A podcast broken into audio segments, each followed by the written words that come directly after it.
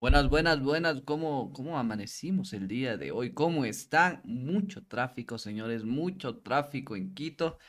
Todavía sigo ahí un poco acicalándome. Me cuesta más esta semana que, que estoy regresando a andar en bicicleta después de una semana de reposo. Me cuesta más todavía andar en bicicleta.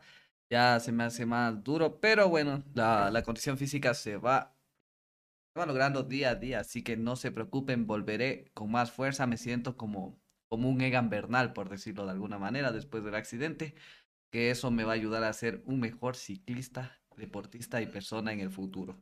Este, eso les digo, hay mucho tráfico, salgan temprano, em, o si pueden hacer teletrabajo, hagan porque qué tenaz el tráfico, los carros desde que sales del sur hasta que llegues del norte van en cola, lentísimo, se dan la vuelta porque no tienen por dónde ir. Pero bueno, así es la ciudad de Quito, esperemos que haya soluciones, que el metro, si algún día llega y llega de alguna manera correcta, eh, solvente un poco el tema del, del tráfico en Quito, que es una cuestión eh, espantosa.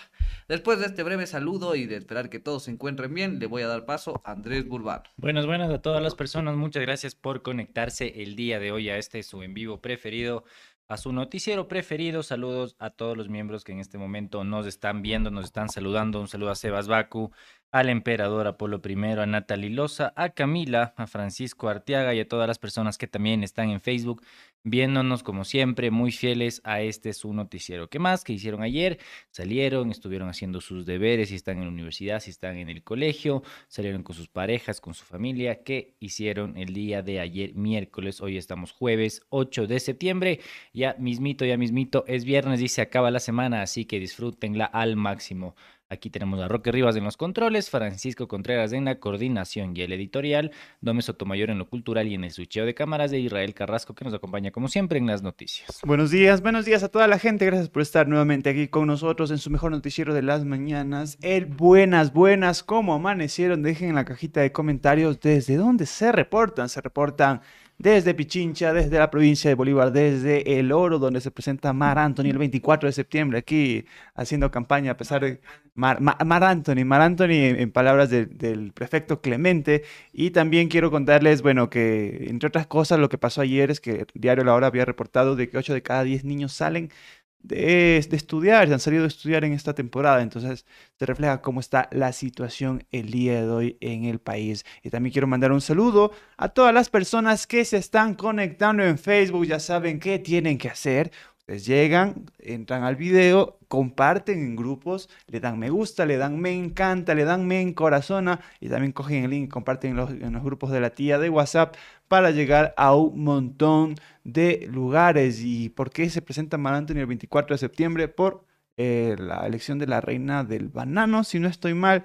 Pero bueno, así se va la plata Así se va la plata de los GATS en este tipo de eventos. Si ustedes quieren saber más detalles sobre este y otros temas de en qué gasta eh, las prefecturas, los municipios, sobre todo en épocas preelectorales, el día de ayer subimos un hermoso video donde hablamos de este tema. Así que después de este en vivo pueden regresar al último video que subió BN Periodismo, donde tendrán detalles muy suculentos sobre este gasto. ¿Quién gastará más? ¿Quién gastará menos? ¿Qué partido está detrás? Así que todos los detalles en el video anterior. Andrés, eh, ¿qué tenemos para hoy en tendencias? En tendencias. Esta tendencia primera me sale Reina, no sé por qué, y el otro me sale, el segundo me sale Queen Elizabeth. Supongo que es la misma tendencia, pero de diferentes formas. La tercera es Conaye la cuarta es Hijo Bobo, a propósito de Carlos Andrés Vera, que bueno, le están diciendo así.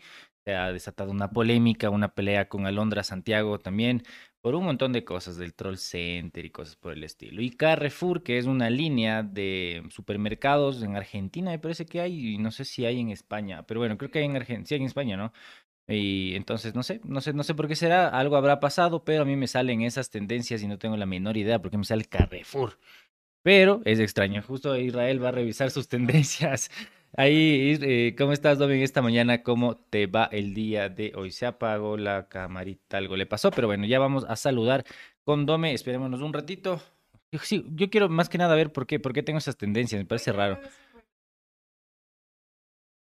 No creo, porque hubiese sido ese día, ajá. Entonces voy a poner reina y de ley sale algo de la reina Elisa, no sé. El príncipe Carlos y Camila están en camino a la residencia, na, junto a la reina en su delicado estado de salud. Ah, creo que se va a morir la man. Pero bueno, ajá. Será después de tanto tiempo. ¿Qué tal, Andrés? Irra, ayúdame ahora sí con la cámara. Gracias, gracias. Ahora ya me ven. Em, ¿Cómo están? ¿Cómo amanecen? Yo aquí una, una mañana un poco ajetreada, me recordaba los tiempos de la universidad. En el bus que venía, el señor chofer le cayó la ley al al parecer no tenía documentos, no tenía nada, no tenía licencia y la, la señorita de la, de la Agencia Metropolitana de Tránsito decía, ¿sabe qué? O sea, bájese ni se suban a la gente que se quería subir al bus porque por su seguridad ni siquiera utilicen este transporte y yo así como que, ¿y ahora? así nos friegan las, las llegadas a, toda la gente que usábamos de ese, ese bus, ¿no? O sea, a la gente que iba a su trabajo, a sus, a sus oficios, a sus escuelas y colegios, universidades, lo que sea, eh, realmente sí, me, o sea, me recuerdo estas veces o que se daña el bus o que algo pasa, o sea, cometen alguna infracción y les cae la ley. Entonces, pongan ahí en los comentarios porque es lamentable, o sea, uno se puede pensar muchas cosas, ¿no? Como quién, a quién le confiamos nuestras vidas todos los días es bastante complejo el sistema de, transporte eh, público, tanto como el transporte en sí, o sea, la calidad de los buses y demás, como la gente que los conduce, ¿no? Porque es, es complejo a veces eso yo, no sé, o sea, creo que si harían más controles hacia los choferes, se revelaría cosas terribles. O sea, yo no sé cuántos de esos están preparados, tendrán la licencia profesional o siquiera licencia, porque el señor de hoy no tenía nada. O sea, con esas, eh, con esas estamos. Y maneja un bus ahí ur urbano, ¿no? Maneja un bus ahí que uh -huh. lleva a un montón de personas a sus trabajos y a sus hogares. Y justo ayer le preguntaba a Pavel Muñoz sobre este tema y vamos a sacar esas entrevistas. Ya prontito, esta semana va a salir una muy jugosa de Jorge Yunda, así que estén preparados. Porque bueno, no sé qué día, no, lo voy, no voy a adelantar porque capaz puede haber algún retraso por alguna situación, pero el fin de semana de ley hay esa entrevista. Nosotros seguimos con los titulares porque Arauz Style, Aquiles Álvarez, presentó un documental sobre su vida y los proyectos que desea implementar en Guayaquil si llega a ser electo como alcalde del puerto principal. El Partido Social Cristiano difiere de votación de Luis Almeida, este asambleísta que últimamente ha estado ahí en todos los medios, sobre restituir pensiones vitalicias a exmandatarios exmandatarios y anunciaron una sanción. Además, informe sobre el paro nacional es aprobado por la Comisión de Garantías Constitucionales de la Asamblea Nacional. ¿Qué dijo este informe? Te tendremos los detalles más adelante. Y aquí sálvese quien pueda, porque policía no podrá brindar seguridad a todos los candidatos, admite el comandante general de la policía. Los deja a su suerte. Expresidente Lenin Moreno o Lenín Moreno, porque ya sabemos que es mal escrito ese Lenín y ese Voltaire también, solo le falta escribir mal su apellido al señor.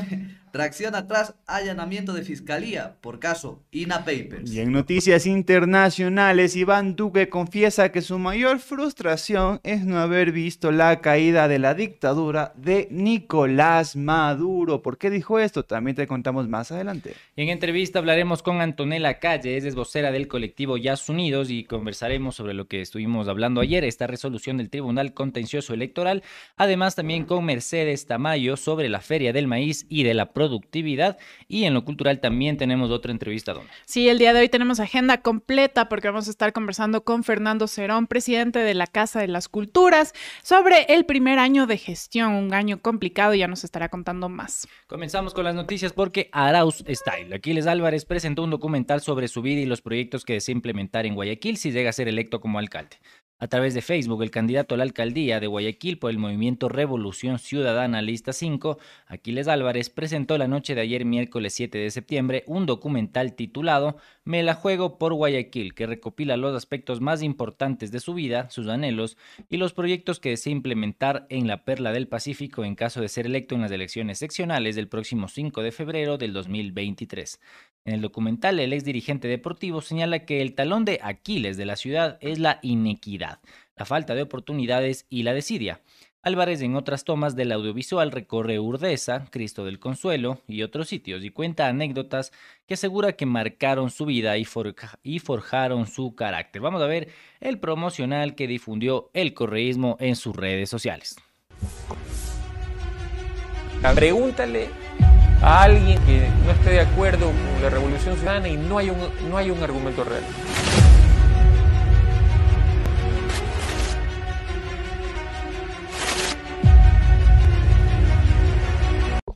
Por ello ha manifestado que desde el sillón de Olmedo su prioridad será devolverles la paz y la esperanza a los guayaquileños. Esta estrategia de promoción electoral de un candidato no es nueva, en el correísmo. El movimiento recurrió a esta estrategia en las anteriores elecciones presidenciales cuando su postulante fue Andrés Arauz.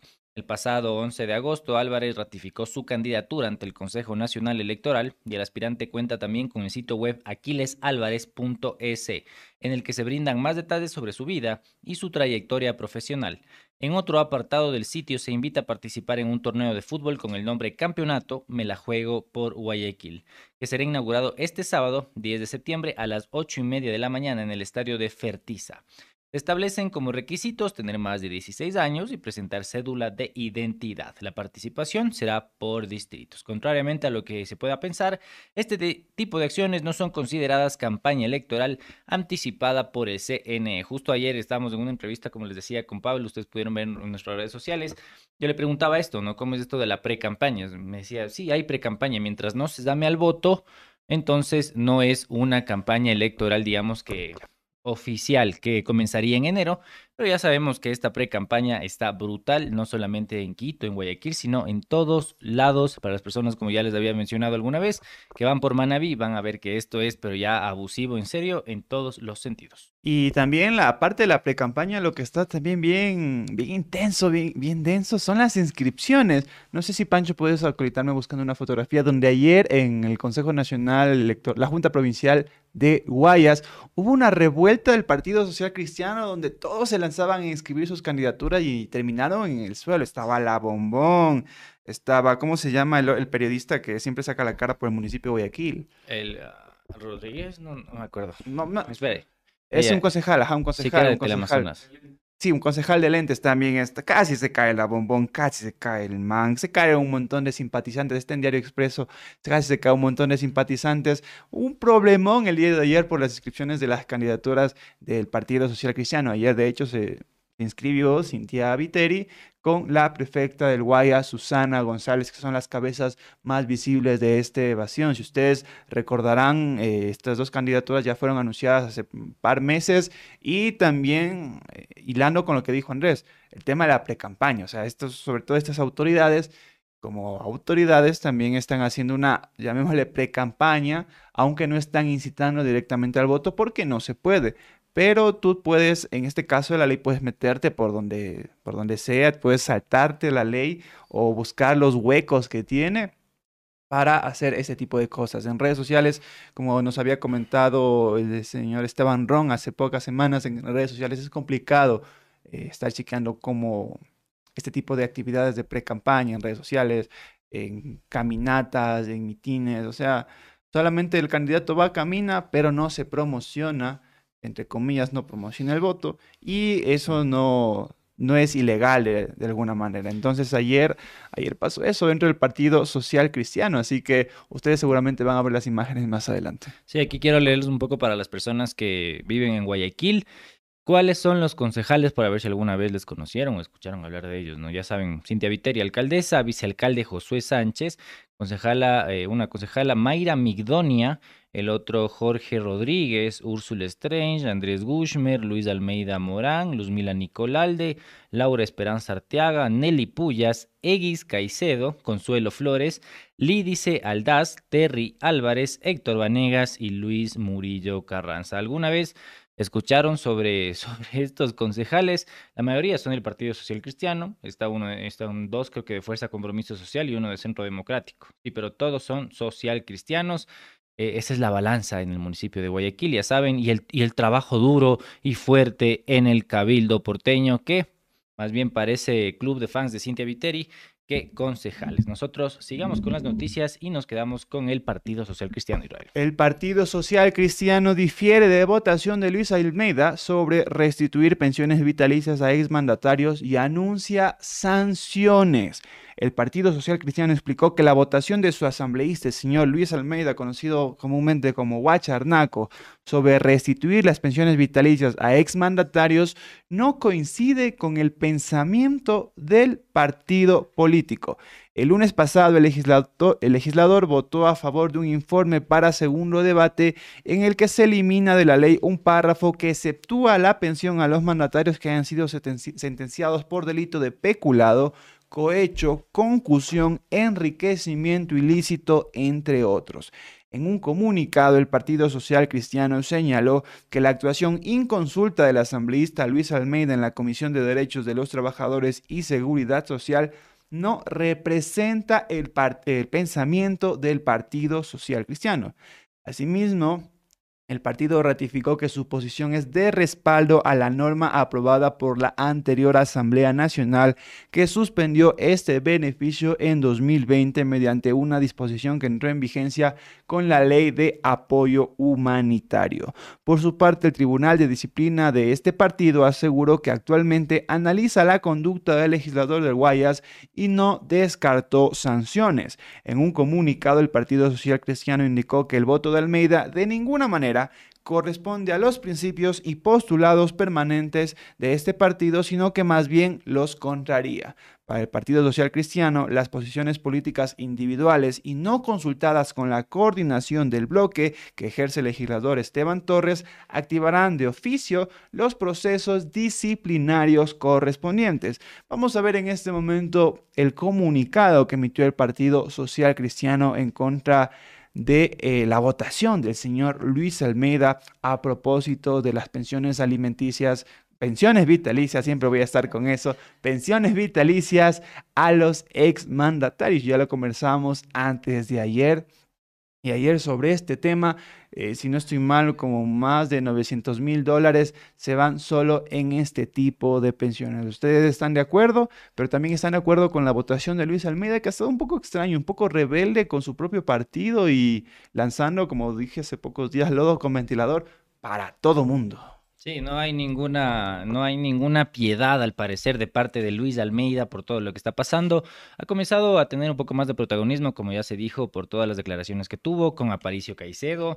Salió en un montón de programas diciendo que al parecer vendió gasolineras, un montón de cosas. Está, está como por lo bajo raro el comportamiento del asambleísta. Ya creo que le están poniendo como hay un pare, le están parando el carro al señor, porque dicen como loco, a ver, te estás acelerando un chance, como que dale suave, estás hablando cosas que no quiere el partido y que no nos conviene, entonces mejor calladito te ves más bonito. El Partido Social Cristiano está tan desordenado como la fotografía que vamos a ver a continuación, donde, como les decía, ayer a empujones se inscribieron un montón de candidatos de este partido y eh, a la... A la a la brava, al desorden completo, como sea, pero vamos a inscribirnos porque estaban simpatizantes. Como les decía, estaba la Bombón, estaban algunos concejales del, de, del de Guayaquil. Pero bueno, eso es lo que se maneja dentro del Partido Social Cristiano. Y a propósito de Almeida, a propósito de Almeida, quiero decirles que a Almeida ya lo votaron del Partido Social Cristiano, no una, sino dos veces. Y es un dato que quizá la gente poco conoce, pero a este legislador que hoy lo vemos en medios de comunicación hablando bastante y, digamos, eh, denunciando algunas cosas, pero sin presentar eh, las pruebas dentro de la Fiscalía General del Estado, el Partido Social Cristiano ya lo votó dos veces. Una fue en 1994 cuando impulsó un juicio político en contra del ministro, en ese entonces, el ministro de Energía, el señor Francisco Acosta, y que no tuvo apodo, apoyo del bloque. Y fue en 1994 cuando le llega ese apodo de Huacharnaco. Así que el, apodo de Huacharnaco es, no es reciente, sino que llega desde el 94. Pancho. Sí, Almeida aparentemente es un, ser eh, indisciplinado dentro de, su movimiento político, pero siempre regresa porque, eh, queramos o no, es un showman. Es un showman. Es un showman completo el señor. Justamente es un showman, le gusta llamar la atención de todos los medios de comunicación. Eh, se abrió cuenta de TikTok a propósito de eso, estaba bailando frente a la Asamblea Nacional. Ayer creo que vi esa cuenta de TikTok o antes de ayer, pero en todo caso, bueno, desde el 94 se le apoda Huacharnaco y luego en el 2 se reconcilia, ¿no? Y regresa y en el 2004, después de reconciliarse con el Partido Social Cristiano, también lo votó este partido por una designación, recordemos del tema de la Pichi Corte. Entonces, esas son las dos, los dos momentos que este personaje ha salido del partido y hoy está nuevamente con el Partido Social Cristiano, pero ya le está jalando las orejas el señor Esteban Baby Torres. Él le dice, ya no seas guacharnaco, ya no seas como en el pasado, más o menos, y, que no se sorprenden si le dan la razón a Vicencio por ahí. Nosotros seguimos con las noticias porque informe sobre el paro nacional es aprobado por Comisión de Garantías Constitucionales. Esta comisión de la Asamblea Nacional aprobó por unanimidad el informe sobre el proceso de fiscalización respecto de los hechos relacionados con el paro nacional del 13 al 30 de junio del 2022. En el documento se analizan las medidas adoptadas durante durante las jornadas de protesta, los hechos de violencia que constituyen infracciones y los acuerdos establecidos entre el gobierno y las organizaciones indígenas y sociales, indicó el legislativo. El informe, entre otros aspectos, recomienda que el gobierno nacional elabore y aplique, y aplique políticas públicas adecuadas para garantizar los derechos de las personas, comunas, comunidades, pueblos y nacionalidades, principalmente de los grupos vulnerables. Asimismo que, a través de los ministerios, se promueve el derecho a la protesta social, a la resistencia por parte de personas, comunidades, pueblos y nacionalidades, también insta a que los ministerios del Interior y de Defensa inicien los procesos de investigación en la vía administrativa y disciplinaria de servidores policiales y militares que hayan ejecutado acciones que vulneren los derechos humanos y se remita los casos que correspondan a la Fiscalía General del Estado y a la Defensoría del Pueblo para que inicien la investigación que permita la sanción a las prácticas que menoscabaron los derechos de los manifestantes, algo que jamás en la vida va a pasar. ¿No, ven que Patricio Carrillo es defensor de los derechos humanos? sí, no va a pasar. Por favor. No, no digan que los policías no, hicieron cosas así feas, porque no, Carrillo es el mayor ejemplo de derechos humanos. También combina la Fiscalía a que inicia las investigaciones respecto de las causas de los ciudadanos que murieron durante el paro nacional. Por último, la comisión recomendó remitir el informe a la Comisión de Fiscalización para que constituya información documental durante la etapa de sustanciación de las solicitudes de juicio político en contra de Patricio Carrillo, ministro del Interior, Nelson Proaño, ministro de Defensa, y Fausto Cobo, director del Centro de Inteligencia Estratégica. ¿Ustedes creen que de parte de la policía y de los militares van a estar llamando a sus servidores, tanto policiales y militares, a decir, a ver, ¿por qué hiciste eso? ¿Vas a tener una sanción? Eso jamás va a pasar. Y no creo que necesiten un informe aprobado por una comisión de la Asamblea para que la Fiscalía comience a trabajar y comience a investigar por qué se murieron esas personas, ¿no?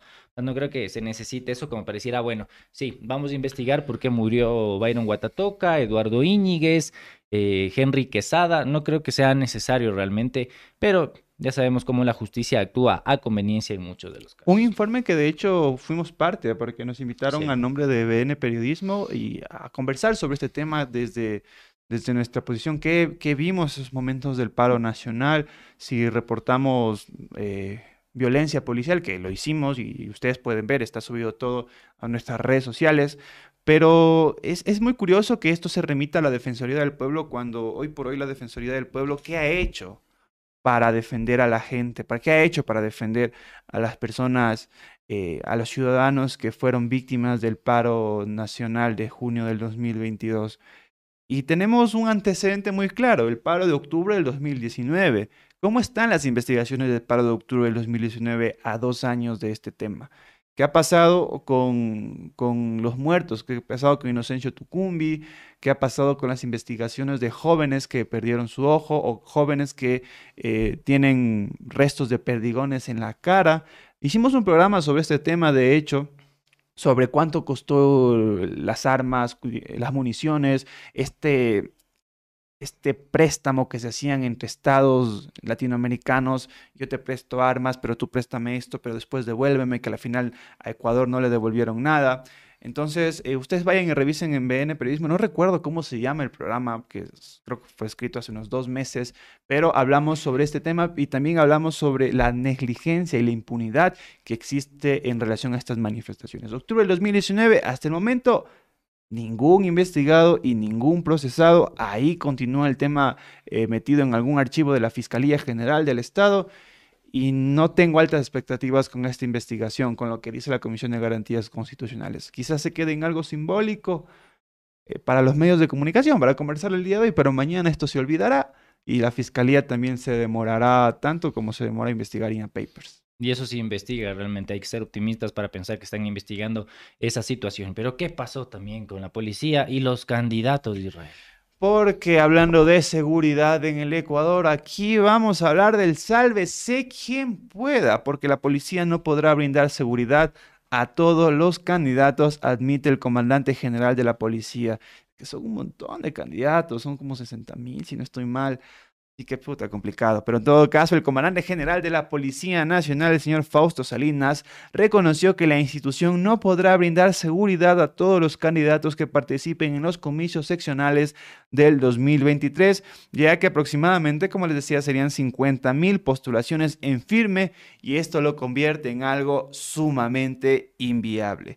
Ante eso, Salinas indicó que desarrollarán un análisis con los perfiles de más alto riesgo para generar planes de seguridad, pero también pidió a que los candidatos tomen sus propias previsiones, entre esas, contratar seguridad privada. El negocio de la seguridad privada va a crecer en bomba en estos en los próximos cuatro o cinco meses por temas de campaña. Así que ustedes, si ustedes tienen una empresa de seguridad y quieren pautar en Bene Periodismo, pauten también, pero mucho ojo con este tema porque los candidatos seguramente estarán buscando sus servicios.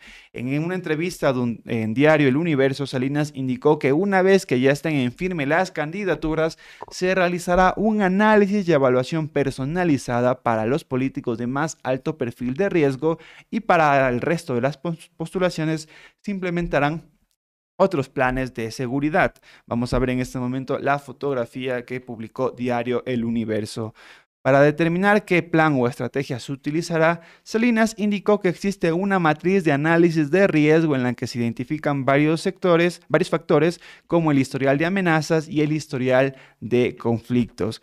Debido a los limitantes en recursos y personal, la policía recomienda que cada candidato tome las previsiones correspondientes en la planificación de su campaña, que utilicen los medios de protección como la seguridad privada y que manejen rutinas planificadas, ya que solo en casos extremos se utilizará la protección policial. Así que si tú eres un candidato, estás perfilándote para ser candidato, mucho ojo con esto que la Policía Nacional de tu localidad no va a estar al pendiente. Y también me preocupa esta matriz que va a realizar la policía.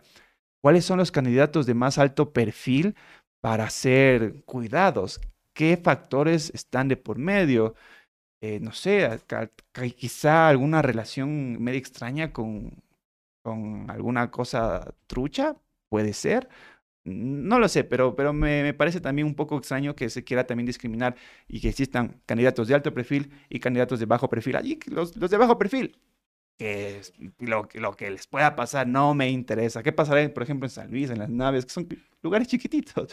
Pero en todo caso, eso es lo que dijo la Policía Nacional. Y nosotros estamos ya preparándonos para conversar en este momento con Antonella Calles, vocera del colectivo Yas Unidos, para hablar sobre, sobre lo que les comentábamos ayer, lo que dijo el Tribunal Contencioso Electoral y qué pasó con la consulta de los Yas Unidos. Estamos, estamos listos, Andrés. Vamos con Andrés y la entrevista.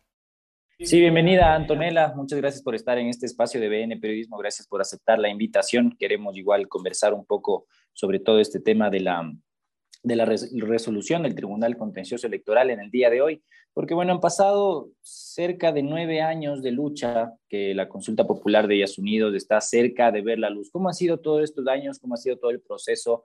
¿Qué nomás eh, han hecho y qué también han perdido en algún momento también la esperanza de que esto llegue a suceder? Eh, ¿Qué tal Andrés? Y un gusto con todas y todos y todos los que están siguiendo esta entrevista.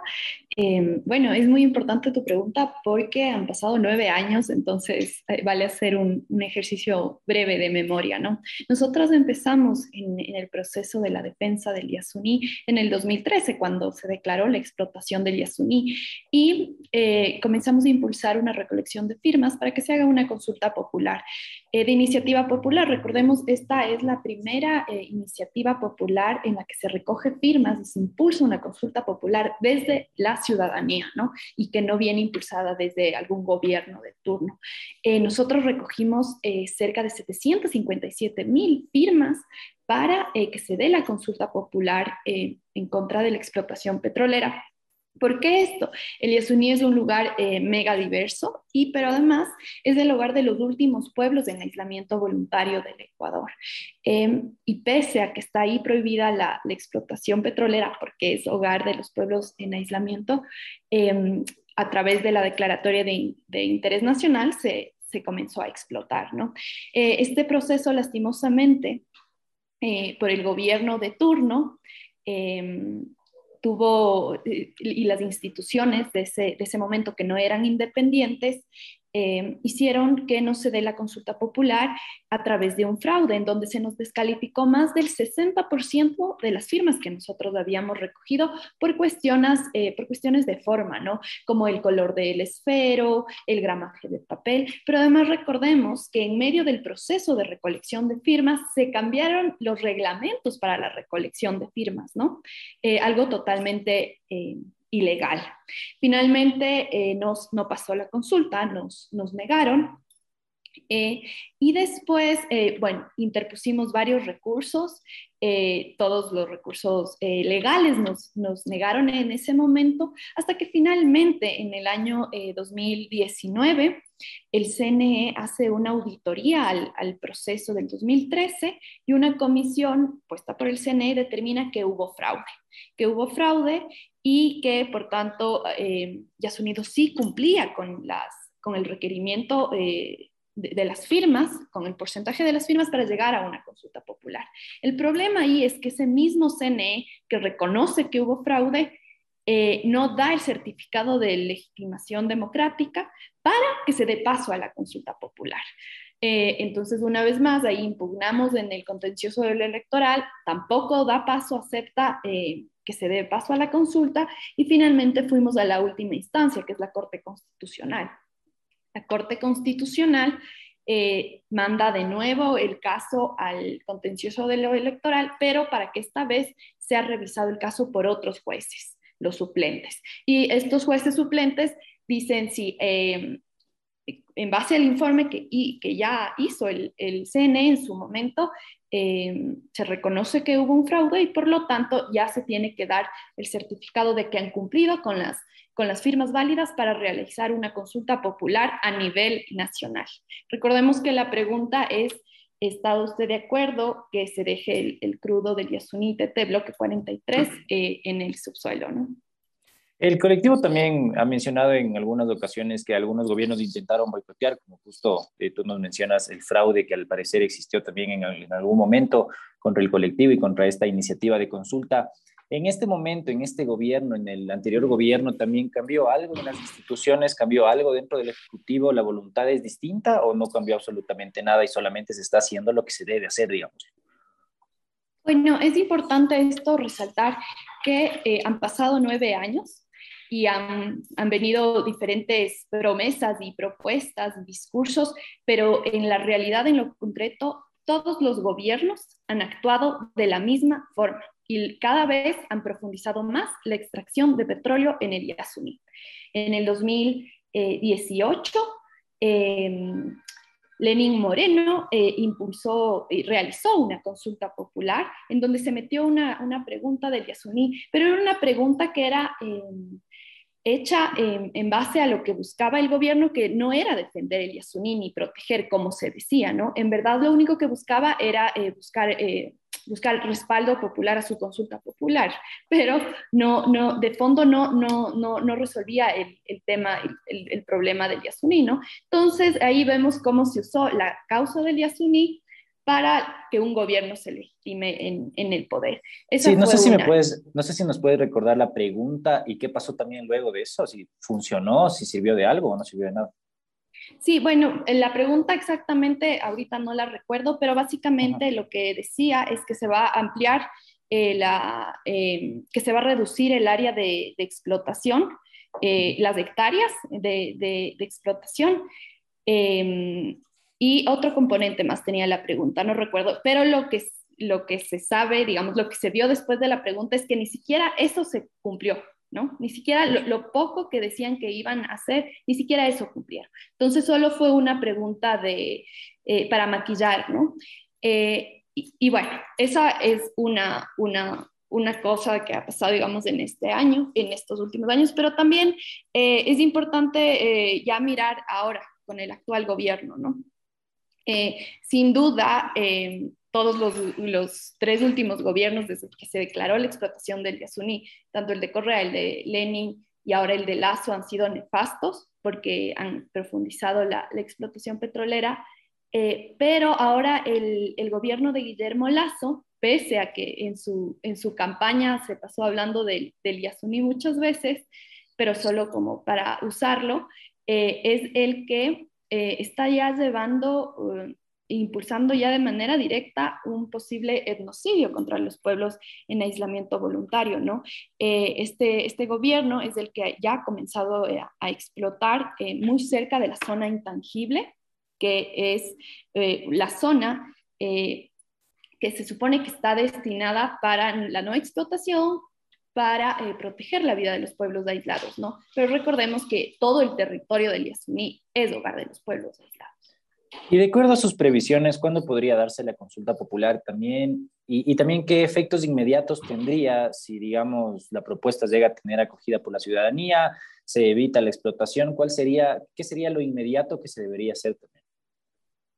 Sí, bueno, a ver, eh, nosotros, si, los, si las instituciones, ahora el, ahorita el caso eh, tiene que pasar al CNE, el CNE tiene que mandar a la Corte Constitucional para que dé el, dictamen de constitucionalidad de la pregunta.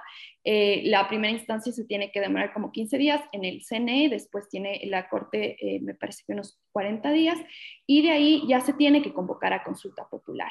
Si las, estas instituciones actúan de manera responsable, responsable y bajo los parámetros que dice la ley, esta consulta popular debería de realizarse en las elecciones seccionales del 2023.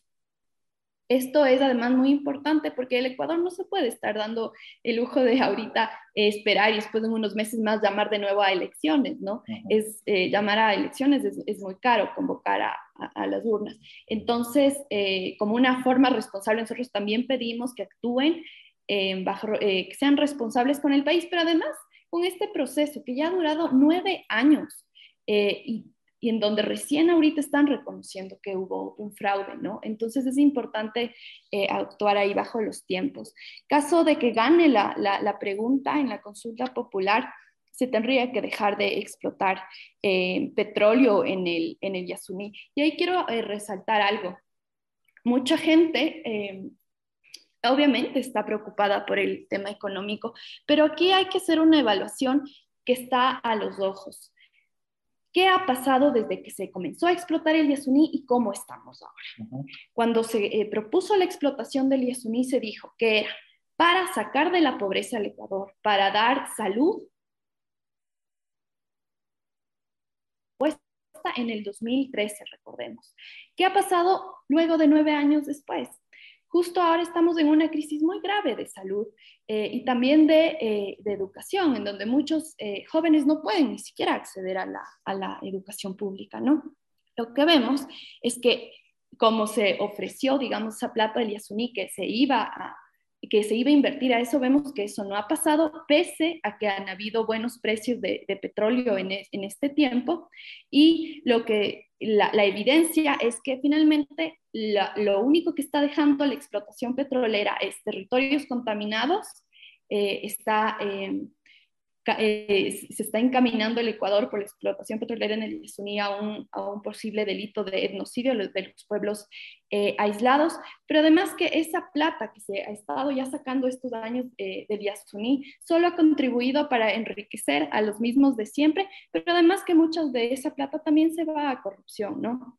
Entonces, el argumento económico desde, esa, desde ese lado es insostenible, pero además, así fuera sostenible, eh, así la realidad del Ecuador fuera otra, en donde siempre históricamente las élites se llevan toda la plata en este país. Además de eso, si no fuera ese el argumento, eh, en, el, en el Yasuní viven los pueblos no contactados y tienen derechos y son seres humanos. Y decir que por cuestiones económicas hay que explotar ese, ese crudo y sin importar la vida de los pueblos aislados es eh, racista, ¿no? ¿Existe algún tipo también de control para que no suceda lo que ya sucedió en los 80s, en los 90 también en la Amazonía ecuatoriana, que no haya derrames de petróleo, que también todas estas lagunas que dejan las petroleras eh, y también las mineras no, no se queden ahí? ¿Existe algo de eso o simplemente se sigue manejando de la misma forma? Porque hay un discurso como estatal muy a conveniencia y muy a favor de la minería y de, la extracción, petrolera, perdón, que habla sobre esta minería responsable, habla sobre esta extracción de petróleo responsable.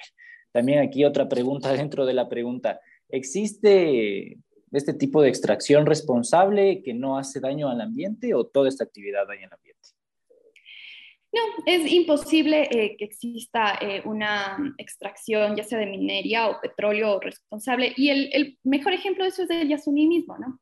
Cuando se declaró su explotación eh, en, la, declaratoria de interés nacional que hace la Asamblea Nacional en el 2013, en octubre del 2013, se dice que se va a explotar el Yasuní con la mejor tecnología de punta, que se van a hacer senderos ecológicos. Un sendero ecológico es una, un sendero por donde puede ir tal vez una bici, y, caminar a alguna persona, ¿no? ¿Y cómo, eh, solo aquí, perdón que te corté, solo, ¿cómo, qué le hace ecológico a un sendero? ¿Ya no es de por sí ecológico? Es, eh, o sea, son, son, son, digamos, espacios eh, pequeños por donde caminan personas o, bicicletas o tal vez una carretilla, pero no más, son, ah, no son carreteras, ¿no? Claro. eso se, se, se, prometió, ¿no? Pero, y también se prometió que claro, bueno, esto que ya dije antes, que iba a haber eh, tecnología de punta, la mejor tecnología de punta. Y lo que vemos ahora, eh, luego de ya nueve años de lo que comenzó la explotación del Yasuní, es que no hay senderos ecológicos, hay carreteras que su desbroce hasta ha llegado en algunos casos hasta más de, de 60 metros, ¿no? En donde pasan de doble vía tractores grandotes. Em, vemos también que hay una contaminación muy fuerte eh, del ruido de, que generan las plataformas petroleras. Imagínense ustedes ese ruido en la Amazonía, en donde viven miles de animales que no están acostumbrados a vivir bajo ese ruido, pero además que viven los pueblos eh, no contactados, ¿no? Y también nosotros hemos comprobado que hay eh, mecheros en donde se quema el, gas, ¿no? Que están prendidos constantemente, ¿no? Esto hace que, por ejemplo, los insectos más chiquitos eh, se mueran porque se, se, acercan por el calor y, y, se queman, ¿no? Entonces, el Yasuni es la evidencia más clara de que no hay, eh, no, no se trabaja con tecnología de punta, pero que además ni siquiera la, si hubiera esa, si se trabajara con esa tecnología de punta, tampoco te garantiza eh, que no pase nada, ¿no? Entonces, este cuento de la explotación responsable con el ambiente y con las comunidades es un cuento y es una, una mentira que se ha venido diciendo durante años, eh, desde las empresas extractivas y desde el Estado, pero es una mentira que es muy, eh, muy fácil de desmontarla, ¿no? Porque tú vas a, los territorios, pueden ir a cualquier lugar donde se, hay minería, como en Cóndor Mirador, que ya hay muchos años, o aquí mismo, en Pacto, en donde se está ya iniciando la minería, y se ve claramente cómo no se eh, trabaja de manera responsable. Claro, no se, están cumpliendo protocolos que por lo bajo deberían cuidar la naturaleza. Este combate al cambio climático, también la preservación de la naturaleza, requiere de un montón de sacrificios económicos, como esto de dejar el petróleo bajo tierra. Pero que también, ¿cuáles son las otras alternativas que propone Yas Unidos también para no depender de combustibles fósiles? Bueno, decimos, vamos a sacrificar tantos millones de dólares, tantos barriles eh, al año, tantos barriles diarios, pero proponemos esto también por otro lado para poder paliar económicamente todo lo que se va, entre comillas, a perder, ¿no? Sí, bueno, ahí eh, es importante ver que también la, la salida al, al tema de, de, la dependencia de los combustibles fósiles no tiene que ver con como solo una alternativa, sino justo pensar en esta diversidad de, alternativas y sobre todo en un país tan diverso como es el Ecuador, ¿no? Entonces, obviamente una está, em, por una parte está el tema del, turismo eh, responsable y ecológico, ¿no? También pensando desde ahí. Y otra parte también muy importante es el tema de la, agricultura, que también tiene que ser, eh, obviamente, desde una visión integral eh, y responsable, porque si no podemos caer en la misma lógica eh, del monocultivo, que igual termina destruyendo los, los territorios, ¿no? entonces hay que pensar, ahí hay como dos, dos alternativas, y después ya tienes diferentes alternativas que tal vez no son tan macro, pero que igual ayudan a impulsar y a sostener la, la, la, economía. El problema de este país es que ni siquiera se, desde el, desde el Estado ecuatoriano se ha planteado eso, ¿no? Eh, este gobierno de Lazo incluso se puso el, su gobierno cambió el Ministerio de Ambiente por, eh, por Ministerio de Ambiente y Transición Ecológica. Pero ¿dónde está la transición ecológica? Y que es lo mismo que hizo el gobierno de Rafael Correa, que tenía un discurso similar, cómo quieren transitar a una, a, una, a una, a una dinámica eh, ecológica, digamos, de sostenimiento económico, eh, cuando siguen extrayendo petróleo, pero además siguen ampliando la, la frontera petrolera en la Amazonía y, la, la, y cada vez más la frontera minera, ¿no? Entonces, no puede salir de la misma lógica bajo la misma lógica. Han pasado ya nueve años de la, de la explotación petrol, desde que se inició la explotación petrolera en el Yasuní y vemos que no ha cambiado eh, eh, nada, ¿no? Y este modelo eh, de extracción de minerales ya es insostenible en el mundo.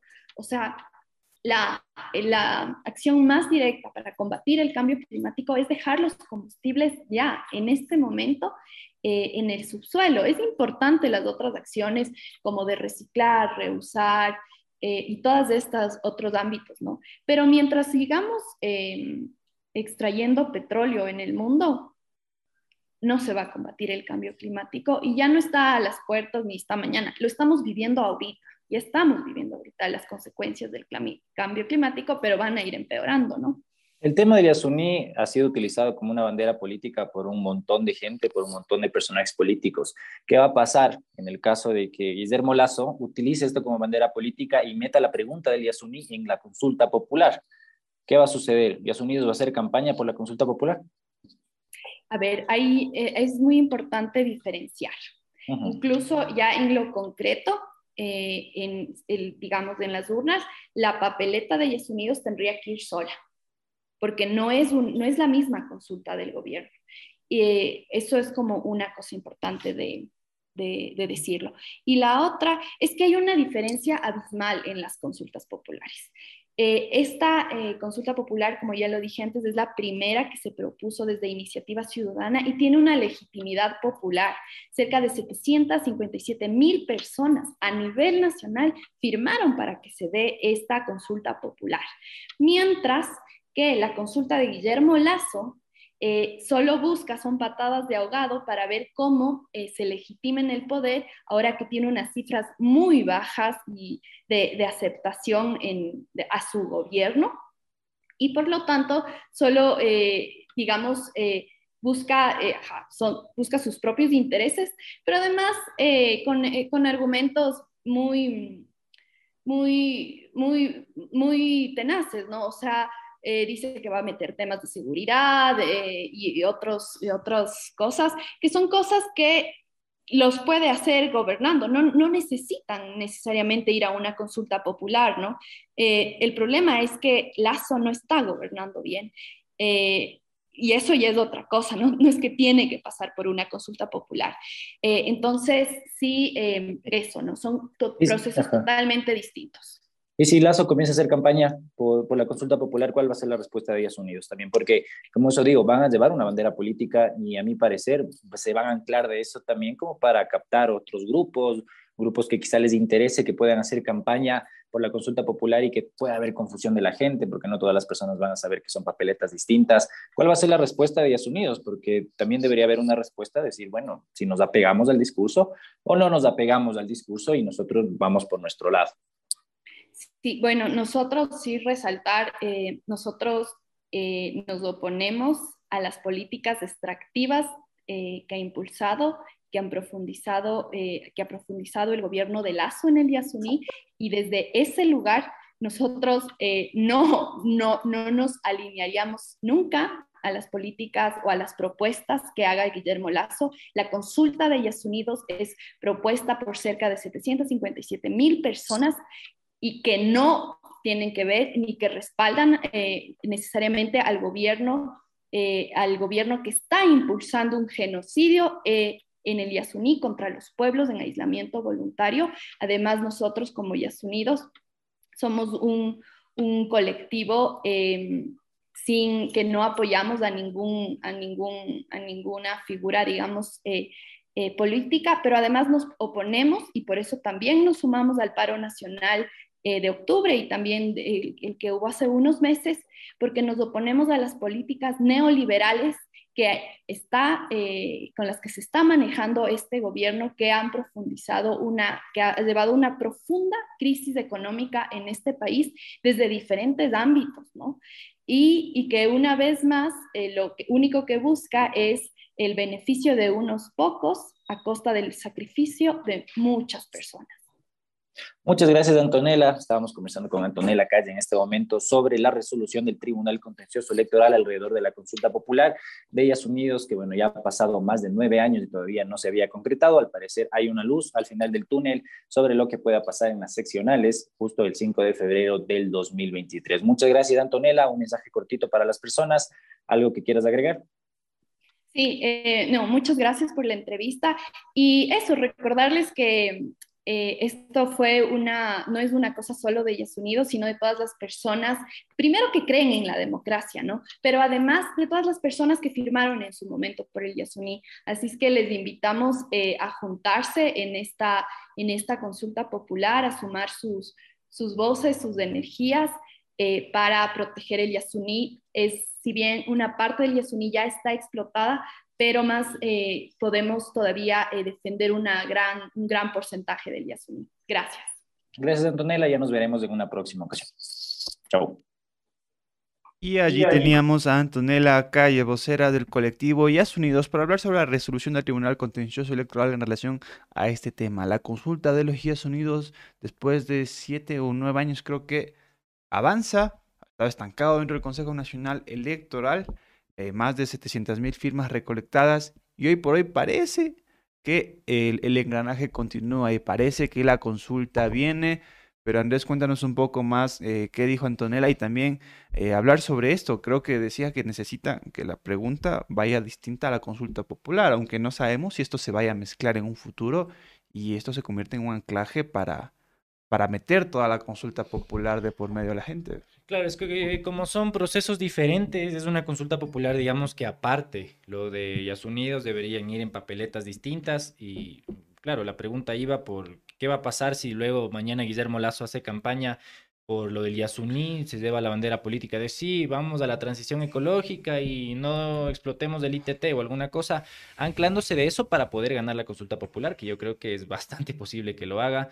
Entonces, bueno, es... O sea, lo hayas unido, dices tú. Claro, no, que, que, que, Guillermo Lazo lo haga, digo, o sea, que Guillermo Lazo se ancle de esa bandera ah, política para poder ganar la consulta popular, ¿no? Para decir, bueno, vamos a que las preguntas en temas de seguridad, en temas económicos, se vean beneficiados por toda la imagen que puede generar este tema de la preservación de la naturaleza y todas las preguntas alrededor del Yasuní. Eso también un poco que ya se está explotando el Yasuní, ¿no? no es que solamente hay carreteras, ya se está explotando el Yasuní, pero la intención, al menos de lo que me dice Antonella, de, de este colectivo y de un montón de gente que firmó, es también cuidar todo lo que no se ha explotado y que el efecto inmediato debería ser que se deje de explotar inmediatamente y también ver otras alternativas como el turismo ecológico y sostenible, que quizá no va a dar los mismos réditos, pero que pues, también puede paliar un poco todo el tema económico en el, eh, que, perdería Ecuador con el tema de, la no explotación del petróleo. A mí me queda una duda sobre este tema, o sea, ¿no sería retroactivo esta situación? Las empresas que ya se encuentran explotando allí se quedarían prácticamente allí, pero no, esta consulta evitaría que futuras empresas lleguen. no sé si estoy entendiendo bien, pero lo, lo que están planeando es que esto, este tema no sea retroactivo. Esa es una duda que, que tengo, no sé si... Eso es una buena pregunta que no le hicimos y creo que podríamos consultar también, porque claro, o sea, queda la duda de que, bueno, ya las que están explotando en este momento siguen con esas concesiones o se acaban sí. las concesiones inmediatamente y tienen que salir de territorio, porque puede que, bueno, están en ese, como decía Correa, el 0,01% nomás se a Es un, es un pinchazo en, el brazo, ¿te acuerdas? literal, un pinchazo en el brazo y no te hace nada según, según el gobierno de Rafael Correa. Entonces, no, no sé, o sea, no sé si van a salir las concesiones, esto también tenemos que investigar, tenemos esa deuda y ya le preguntan, eh, preguntaremos a Antonella para ver qué es lo que nos dice. Lo que sí es verdad es que el tema del Ministerio de Ambiente y Transición Ecológica, de transición ecológica poco, porque en realidad la frontera tanto de, de explotación petrolera como la frontera de explotación minera ha crecido a pasos agigantados. Y de hecho solo recordemos las declaraciones del presidente. El presidente quería o anunció que quería duplicar la producción petrolera aquí en el país. Entonces, así como que de transición ecológica, como que se diga, qué bestia, qué transición ecologista eres. Eh, poco, la verdad. Y en el tema también de, de la ampliación minera, siempre pongo de ejemplo la provincia de Bolívar, que poco a poco se sigue concesionando, está el 70% de la provincia de Bolívar concesionada a empresas mineras. Entonces, es muy preocupante y la situación es más allá de la explotación, es la consulta. Creo que deberíamos tomarlo desde ese lado, el derecho de los pueblos a ser consultados y creo, creo que eso es importante para que ellos decidan si es que quieren o no quieren empresas mineras y empresas petroleras. Si nosotros seguimos con las noticias, ya subiremos fragmentos para que ustedes se enteren y hablaremos de Lenín Moreno, de este personaje que a ustedes les encanta. Creo que ya no hay emoji de Lenín Moreno, no lo sé, no me acuerdo. Creo que ya no, ya le eliminé porque ya me generaba mal de ojo.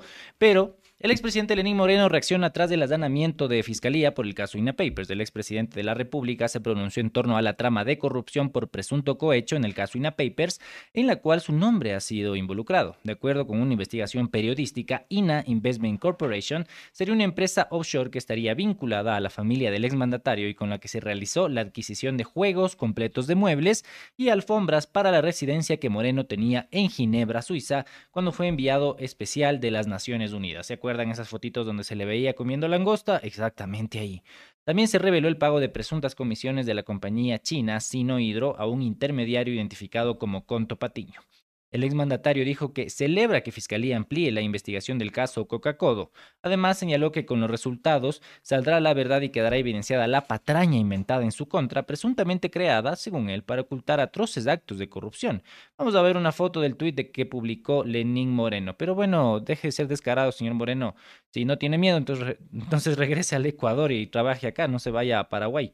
Su pronunciamiento se dio luego de que la Fiscalía General del Estado allanara las oficinas de Sino Hidro, empresa que formó parte del proyecto Coca-Cola Sinclair para recabar más información de la presunta infracción.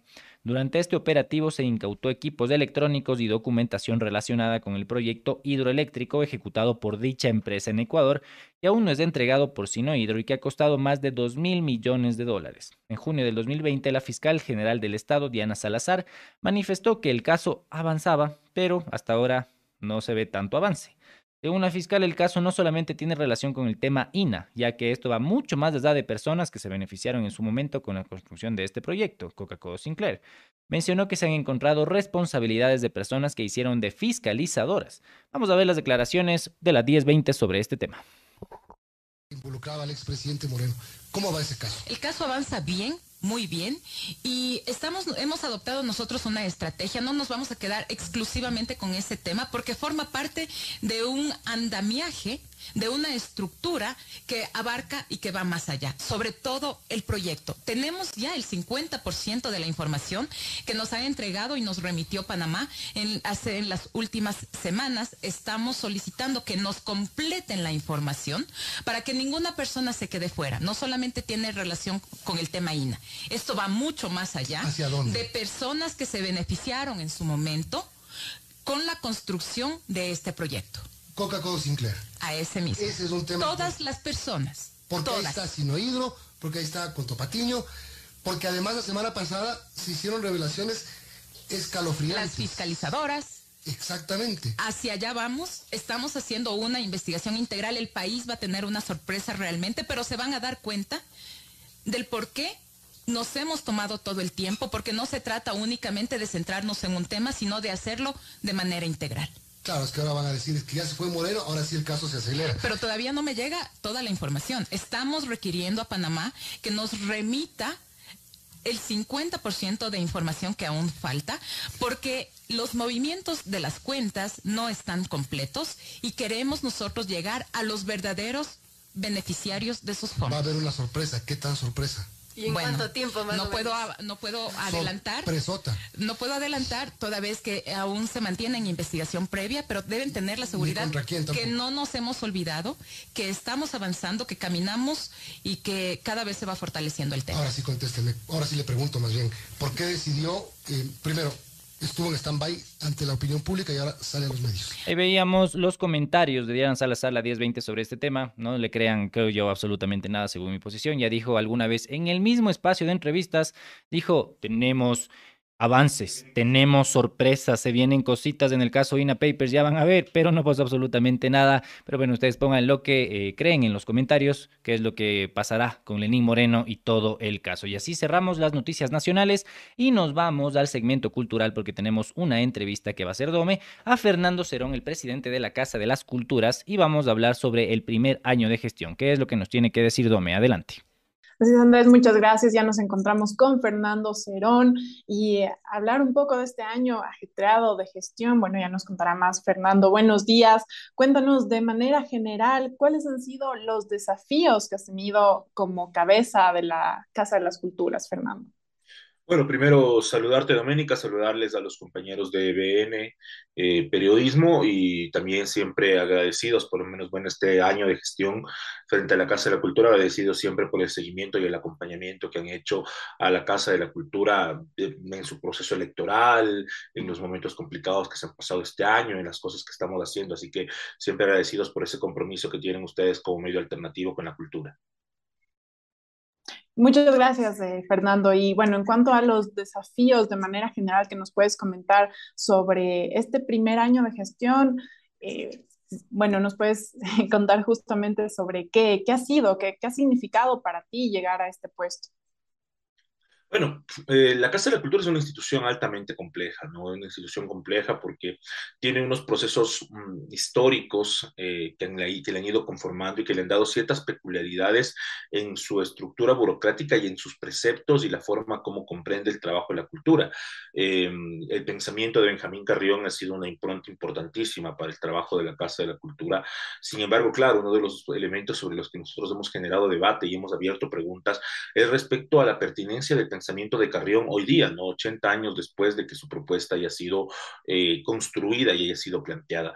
Y, y, nos parece que cosas absolutamente valiosas en el ideario de Carrión y en la propuesta que construyó para la Casa de la Cultura, pero también hay cosas que deben ser actualizadas y creo que ese es un elemento clave. Otro elemento que es muy complejo y que ha sido complejo de lidiar en este año, debemos reconocerlo, tiene que ver con las lógicas burocráticas de la Casa de la Cultura, ¿no? una institución que por sus estructuras, eh, sus funcionarios, eh, tiene ya una tradición importante y un peso importante y frente a necesidad de empezar a movernos de otra forma, de empezar a generar y a gestionar de otras maneras, eh, lamentablemente esos procesos burocráticos instaurados se vuelven altamente pesados y complejos, ¿no?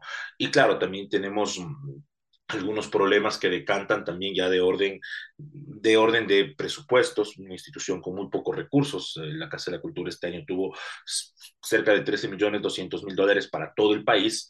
Eh, eso se divide para los núcleos y claro, tienes núcleos provinciales con 200 mil dólares de presupuesto, a lo mucho.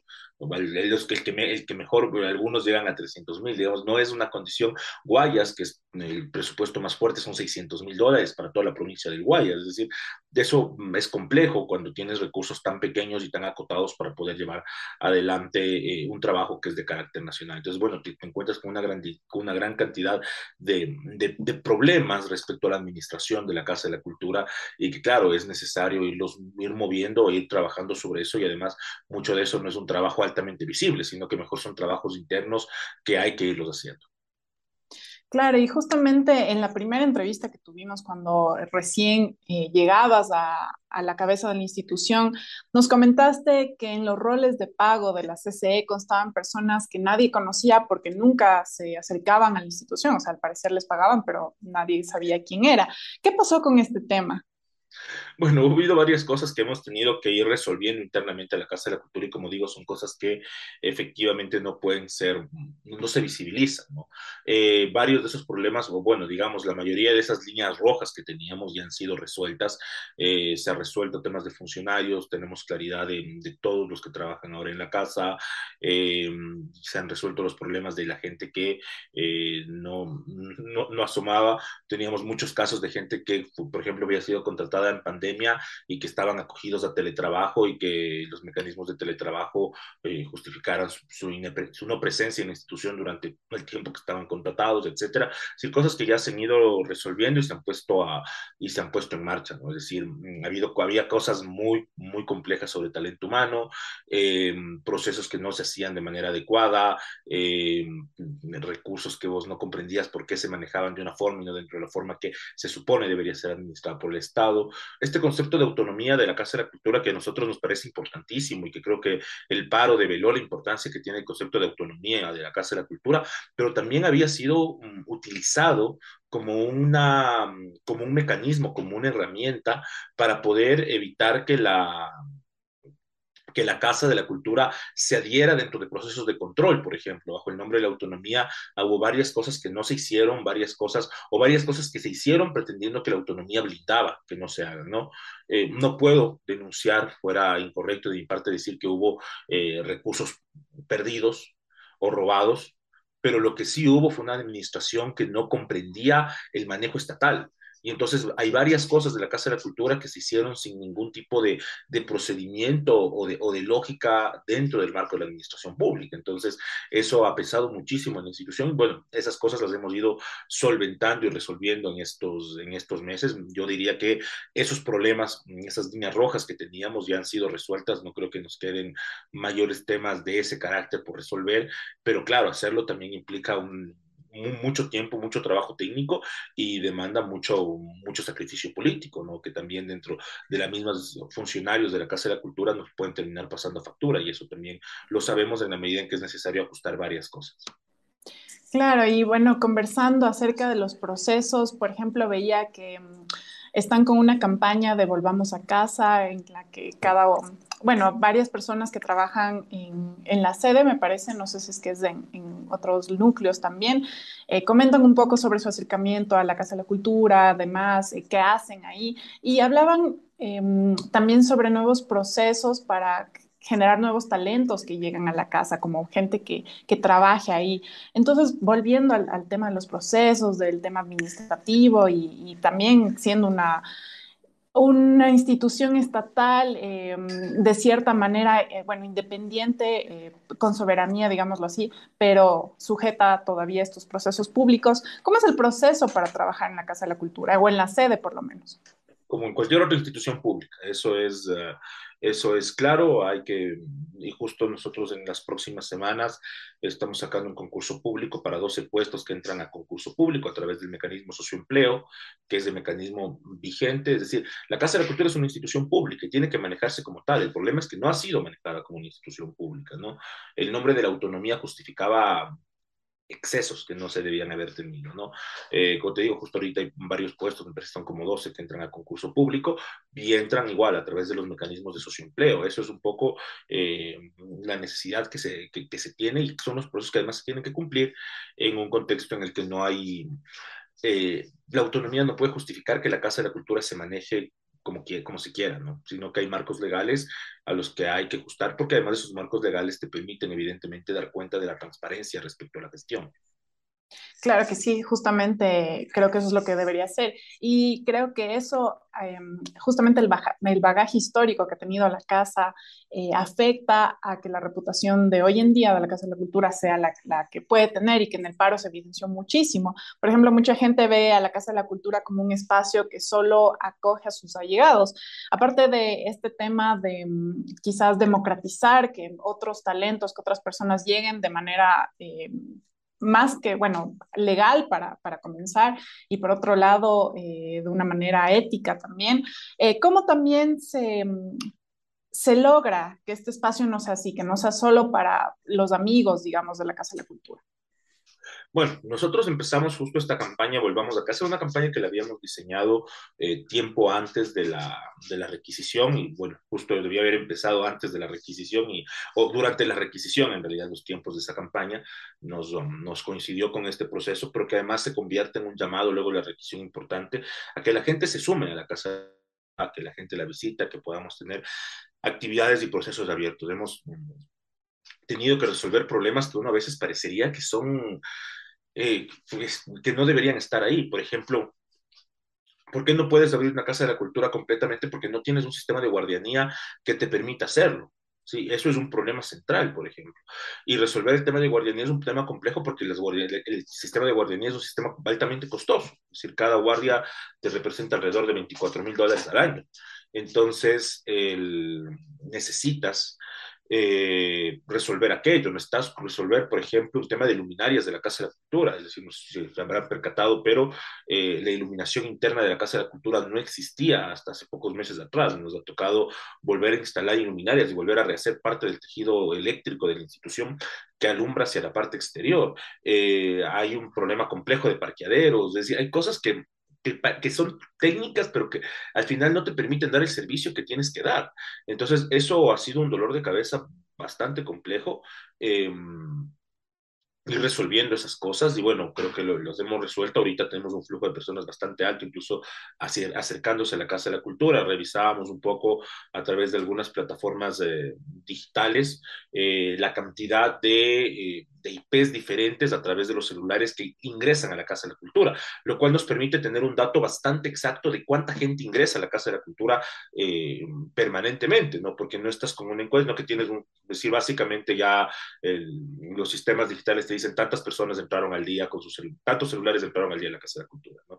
Entonces, por ejemplo... ¿Y de cuánta gente se está hablando, Fernando? Nos revela que en este momento, por ejemplo, tenemos, hemos tenido desde que terminó la requisición hasta el día viernes de la semana anterior, habían ingresado a la Casa de la Cultura 43 mil personas que es un número importante. Un dato que también es relevante es que durante los días de la requisición habían 9.000 personas dentro de la Casa de la Cultura y eso aumentó, digamos, la cantidad de usuarios de presencia dentro de la Casa de Cultura. Pero si quitamos el dato ya después de acabada la requisición, estamos hablando de 43.000 personas que han ingresado al predio de la Casa de la Cultura, que en un lapso de dos meses es un número importantísimo de ingresos, ¿no? Eh, que han ido a diferentes espacios y que, claro, eso también demuestra que hay una actividad que se está volviendo a, a generar, que además de ser un problema central. Luego de la pandemia, la Casa de la Cultura se había quedado de alguna manera desolada, eh, la gente había perdido la confianza de entrar a la Casa de la Cultura. Si uno habla con muchos artistas, varios nos han dicho que había pasado años que no habían ingresado a la Casa de la Cultura. Y, en este instante sí hay un retorno de la gente, es un retorno paulatino, además no es inmediato porque tenemos que volver a tejer la confianza de la Casa de la Cultura con el sector cultural. Y vamos al tema del paro. En el paro más reciente, la Casa de la Cultura fue allanada y requisada. ¿Cómo crees que eh, debe ser estudiado o pasará la historia este episodio de la historia del país y también de la casa? Bueno, creo que dentro de la historia de la casa estamos ante uno de los momentos más complejos de la institución, indudablemente. Eh, la institución había vivido pocos momentos altamente complejos como esto, ¿no? Como tú no sabes, pues, eh, haber tenido una requisición es algo que no se ha dado. Eh, además, porque hay una figura también que es interesante ponerla sobre la mesa. Ninguna institución pública había sido requisada en democracia. ¿sí? Desde que se volvió a la democracia, nunca una institución pública había sido, así, una universidad, nunca se les nunca, nunca fue requisada han sido requisadas empresas, empresas privadas, pero nunca una institución pública, porque además la ley no te permite requisar una institución pública, eso es además un tema importante, por eso es que no supieron, la policía no supo cómo operar la requisición, hay algunos elementos jurídicos que quedan sobre la mesa, a tal punto que en un momento dado la policía nos llegó a responder que no existía tal requisición. Y entonces nosotros cuando les consultamos con qué base jurídica entraron a la Casa de la Cultura, y tomaron decisiones sobre el predio, no han tenido respuesta, lo cual decanta en un acto de abuso de poder, según establece la Ley de Seguridad del Estado. Eh, y ahí hay varias acciones legales que tienen que estar eh, de por medio, ¿no? Pero no hemos tenido una requisición, eh, en algún momento se, se tumbó, se, expulsó al presidente de la Casa de la Cultura, en ese instante Benjamín Carrión, en algún momento hubo un allanamiento durante el gobierno de Febres Cordero, Eh, un acto capaz similar fue eh, en Guayaquil, luego de la matanza de los estudiantes. Eh, al año siguiente se hace una obra de teatro en conmemoración de los estudiantes asesinados y el equipo de paracaídas del ejército ingresa al predio de la Casa de la Cultura del Guayas y toma presos a los actores de esa obra, ¿no? En media obra de teatro, por cierto, ¿no? Que mm, creo que capaz es algo de lo más cercano a lo que hemos vivido ahora, eso se hizo durante la, una, un, una, un gobierno de Velasco Ibarra, ¿no? Eh, pero de ahí, pues, complejo de cantar un momento así. Y además, creo que el país le deja una muy mala imagen respecto a la autonomía de las instituciones que gozan de autonomía, como las universidades, como la Casa de la Cultura, este tipo de actos. Eh, la misma superintendencia de bancos goza de autonomía, ¿no? Y hemos visto lo que ha sucedido en la superintendencia de bancos, es decir, ubicar a la policía para evitar que los funcionarios ingresen al edificio. Eso habla muy mal de la democracia en el Ecuador, en un gobierno que además se pretendía como un gobierno eh, que dijo que iba a ser del encuentro, que iba a terminar con los tintes totalitarios de algún gobierno anterior, lo que nos hemos encontrado es con un permanente abuso de la autonomía de las instituciones, lo cual habla muy mal de la democracia en el Ecuador. Así es, Fernando. Eh, creo que justamente el paro dio para hablar muchísimo de cómo debería ser una, autonomía de verdad o una autonomía, ya no sé si en este punto hablar de, de, utópica, en ese tiempo creo que se lo, se lo fue a un extremo bastante grande, ¿no? Decir que si una institución recibe fondos del Estado debería estar eh, complaciente al mismo, ¿no? Pero creo que dio mucho para reflexionar y esto lo podríamos ampliar bastante en otro momento, pero pasando de tema, eh, recientemente se reveló que el 48% de los trabajadores del arte y la cultura no tienen acceso al seguro social. Ante esto, la CCE dio a conocer su propuesta de reforma de la Ley Orgánica de Cultura, en la que contempla la creación del seguro social para los trabajadores de cultura.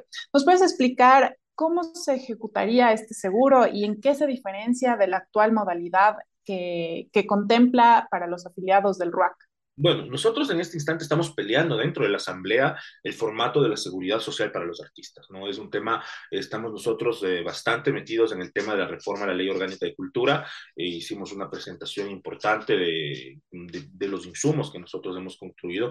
Ese proceso de reforma de la ley ha sido un tema que se ha ido trabajando permanentemente y hay muchos diálogos. Eh, debo reconocer la buena voluntad que ha tenido la Comisión de Educación, Ciencia, Tecnología y Cultura para poder avanzar en esa, en esa reforma y hay varios puntos importantes pero hay un punto rojo dentro de la reforma a la ley y creo que es un punto que tiene que ser asumido también por el sector con un, con, un nivel de vocería importante, que es qué va a pasar con el seguro social. Hay varios insumos importantes en la reforma a la ley que han sido aprobados y que van a, y que, y a mi entender y por como se ve en el contexto político en la Asamblea van a pasar, pero la reforma al modelo de seguro social está bastante detenido y, creo que es uno de los artículos más complejos, ¿no? Porque eh, pues, eh, hay se tiene la previsión de que no pase la reforma como nosotros estamos impulsando que, pase, ¿no? Eh, es más, yo creería que lo más probable es que la, el, se mantenga el texto vigente sobre seguro social. El actual seguro social para los artistas funciona bajo un mecanismo de, eh, es de seguro voluntario con una diferencia. Tienes tres meses de mora. Es decir, puedes caer hasta tres meses sin pagar y mm, no se te van a quitar las prestaciones de servicios del, Seguro Social.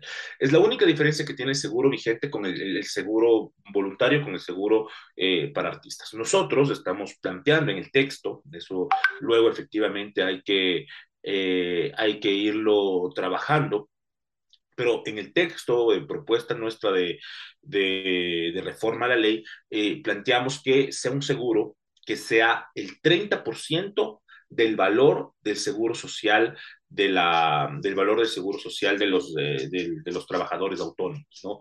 Eh, ese sería como un primer elemento, mantener el tema de la flexibilidad en pagos y eh, que este formato de seguro sí necesita, y eso es algo que tiene que regularse en reglamento, sí necesita un nivel de control importante respecto a quienes han ingresado al RUAC. No es absolutamente necesaria una depuración del RUAC, eso ya lo está también propuesto en la reforma, que un sistema de seguro social para los artistas funcione. Es algo que es importante señalar porque a veces esto no se entiende y parece que, y, es, y hay denuncias, lo sucedió en la pandemia cuando hubo una propuesta de financiamiento para el sector cultural, ha sucedido en las últimas semanas con ataques a procesos de gestión cultural altamente valiosos en la ciudad de Quito, que se evidencia que se desconoce el mecanismo de trabajo de los artistas y la compleja situación que se tiene. El sector artístico a nivel mundial fue el sector que más perdió durante la pandemia, es el sector que más le ha costado reactivarse. Algo que tiene que dejarse señalado es que hace unas semanas atrás se hizo noticia pública de que dos artistas internacionales cancelaban sus conciertos porque por el tema de inseguridad. Mentira, no se cancelaron por inseguridad, se cancelaron porque no vendieron tickets. Y de la misma manera, en este mismo instante, hoy día tuve un reporte hace pocos minutos de la sede nacional, tenemos una cantidad impresionante de eventos que se están cancelando en este momento porque no se están vendiendo tickets. Es un sector que no logra reactivarse económicamente. Es el sector de la economía que tiene la mayor, la mayor cantidad de informalidad. Estamos hablando que más del 58% de los trabajadores del arte trabajan en la informalidad. Es un sector cuyos ingresos, el 48% de los artistas, tienen ingresos inferiores al salario básico. Y más del 60% de los artistas del país viven con, en base a un segundo empleo que completa sus ingresos. Es un sector altamente vulnerable en términos económicos. Y si no se aplica un seguro social que pueda responder a las necesidades del sector, finalmente es un sector que no va a poder subsistir. La pandemia nos ha demostrado la complejidad que tiene y además, claro, el mecanismo de seguro para los artistas no es un invento de Ecuador, es un mecanismo que existe en casi todas las partes del mundo. Existe un mecanismo de seguro para artistas en Estados Unidos, existe en Francia, existe en Italia, existe en Argentina, existe en Colombia, ¿sí? Y hemos un poco tomado esas experiencias para plantear un seguro social que tenga condiciones adecuadas para el sector, que nos parece que es una salida importante en un momento complejo como nos develó la pandemia que puede verse abocado el sector cultural. Eh, Fernando, bastante preocupante lo que nos comentas. No sé si puedes ampliar un poco el tema de, los eventos que fueron clausurados o de, dónde llega esta información de la verdadera razón de, estos eventos internacionales que yo creería que sí convocarían bastante presencia, pero al parecer no. No, sí, no, no, no convocan. Yo he dialogado en las últimas semanas con muchos de los productores más importantes del país. Eh, y claro, es decir, digamos que la justificación es una justificación de seguridad eh, por, por un tema técnico, digamos, por un tema de, por un tema de, de, de aprovechar las ciertas garantías que tiene en base a poder decir que es un tema de seguridad. Pero el problema central es un problema de ventas de entradas, es decir, eh, no son el único no son los únicos que se han cancelado, se están cancelando muchos eventos más, como les contaba hace unos minutos atrás, tuve un reporte de varios eventos más que se están cancelando en este momento en el Ágora y en el Teatro Nacional, eventos importantes que deberían convocar a una gran cantidad de gente y que no están convocando.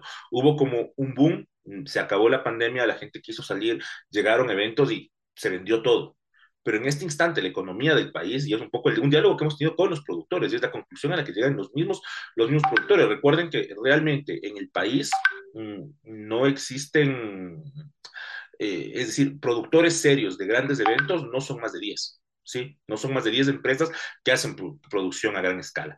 Y claro, las 10 efectivamente la Casa de la Cultura tiene una relación directa y trabajamos permanentemente porque nuestros espacios son de los espacios que más se cotizan y además hay muchas otras cosas que trabajamos de manera cercana con los productores. Entonces, en los diálogos directos con los productores, ellos nos han comentado y nos han contado de manera directa qué es lo que realmente está pasando. Y lo que está pasando es que no se están vendiendo entradas, ¿sí? Eh, nosotros, muchos de los eventos que se hacen en la Casa de la Cultura se hacen a través de etiqueteras virtuales, de las cuales nosotros tenemos los reportes permanentes por el modelo de gestión que tienen los, los espacios de la Casa de la Cultura. Y efectivamente, tienes eventos que se hacen en el Ágora y que a dos días, tres días previo al evento, se han vendido 80 entradas en un escenario para 4.000 personas. Fernando, aquí nos, bueno, nos dejas eh, con la primicia, eh, realmente, realmente un, un, diagnóstico del sector cultural bastante complejo y, bueno, para ir terminando quería realizarte una, unas últimas preguntas acerca de eh, por qué salieron algunos colectivos como la Metrodanza de la Casa de la Cultura y finalmente qué se viene, qué nuevos proyectos está preparando la institución. A ver, mm, la Metrodanza no ha salido, todavía funciona Metrodanza en la Casa de la Cultura, ¿no? El, um, nosotros nos, hicimos un finiquito de un convenio con el Ballet Ecuatoriano de Cámara. Uno de los, una de las patas del Ballet Ecuatoriano de Cámara es la, es la, es la metrodanza, pero la escuela metrodanza físicamente sigue funcionando en la casa. Yo creo que, bueno, el contrato con, con Metrodanza sí está por finiquitar, estamos trabajando en el cierre de ese espacio pero teníamos un convenio de cooperación en el cual la Casa de la Cultura le trasladaba un valor al Ballet Ecuatoriano de Cámara, un recurso que además llegó a ser un recurso importante, eh, más de un millón y medio de dólares por año, en, un presupuesto de un millón de, de, de, 15 millones de dólares promedio de la Casa de la Cultura. Estás hablando que el 10% del presupuesto se iba al Ballet Ecuatoriano de Cámara, ¿no? Eh, pero era un recurso que le pertenecía al Ballet Ecuatoriano de Cámara. La Casa de la Cultura solo trasladaba, lo que hacía es inflar nuestras cuentas. Nosotros, eh, por varios factores técnicos decidimos el año anterior terminar el convenio con, de cooperación con el Ballet Ecuatoriano de Cámara. Entiendo que el Ballet Ecuatoriano de Cámara está tratando de que sea una universidad pública la que transfiera ahora los recursos. Es un trámite que de, de, le corresponde al Ballet Ecuatoriano de Cámara y a la y a, la, y a la institución que lo vaya a coger ahora. Nosotros técnicamente no podíamos acogerlo. Los informes de Contraloría que teníamos evidenciaban que no se podía seguir manejando eso con temas económicos bastante complejos y bastante mal llevados. ¿no? Entonces era insostenible esa relación. Eh, ¿Qué se viene para la Casa de la Cultura? Bueno, nosotros ahorita estamos incidiendo en, un en varios proyectos que estamos empujando. Hemos generado como cinco líneas gruesas de, de, trabajo. Hay varios proyectos importantes que los estamos tejiendo en este instante, pero el proyecto para nosotros de arrancada y más importante es el proyecto eh, de servicios públicos para la cultura, como lo, lo denominamos, que es el proyecto de fortalecimiento de la institución. Eh, para ese proyecto este año hemos podido invertir un millón doscientos mil dólares, que básicamente se traslada en mejoras de las infraestructuras de la Casa de la Cultura. Eh, por citar algunas cosas que hemos logrado resolver este año a través de este proyecto.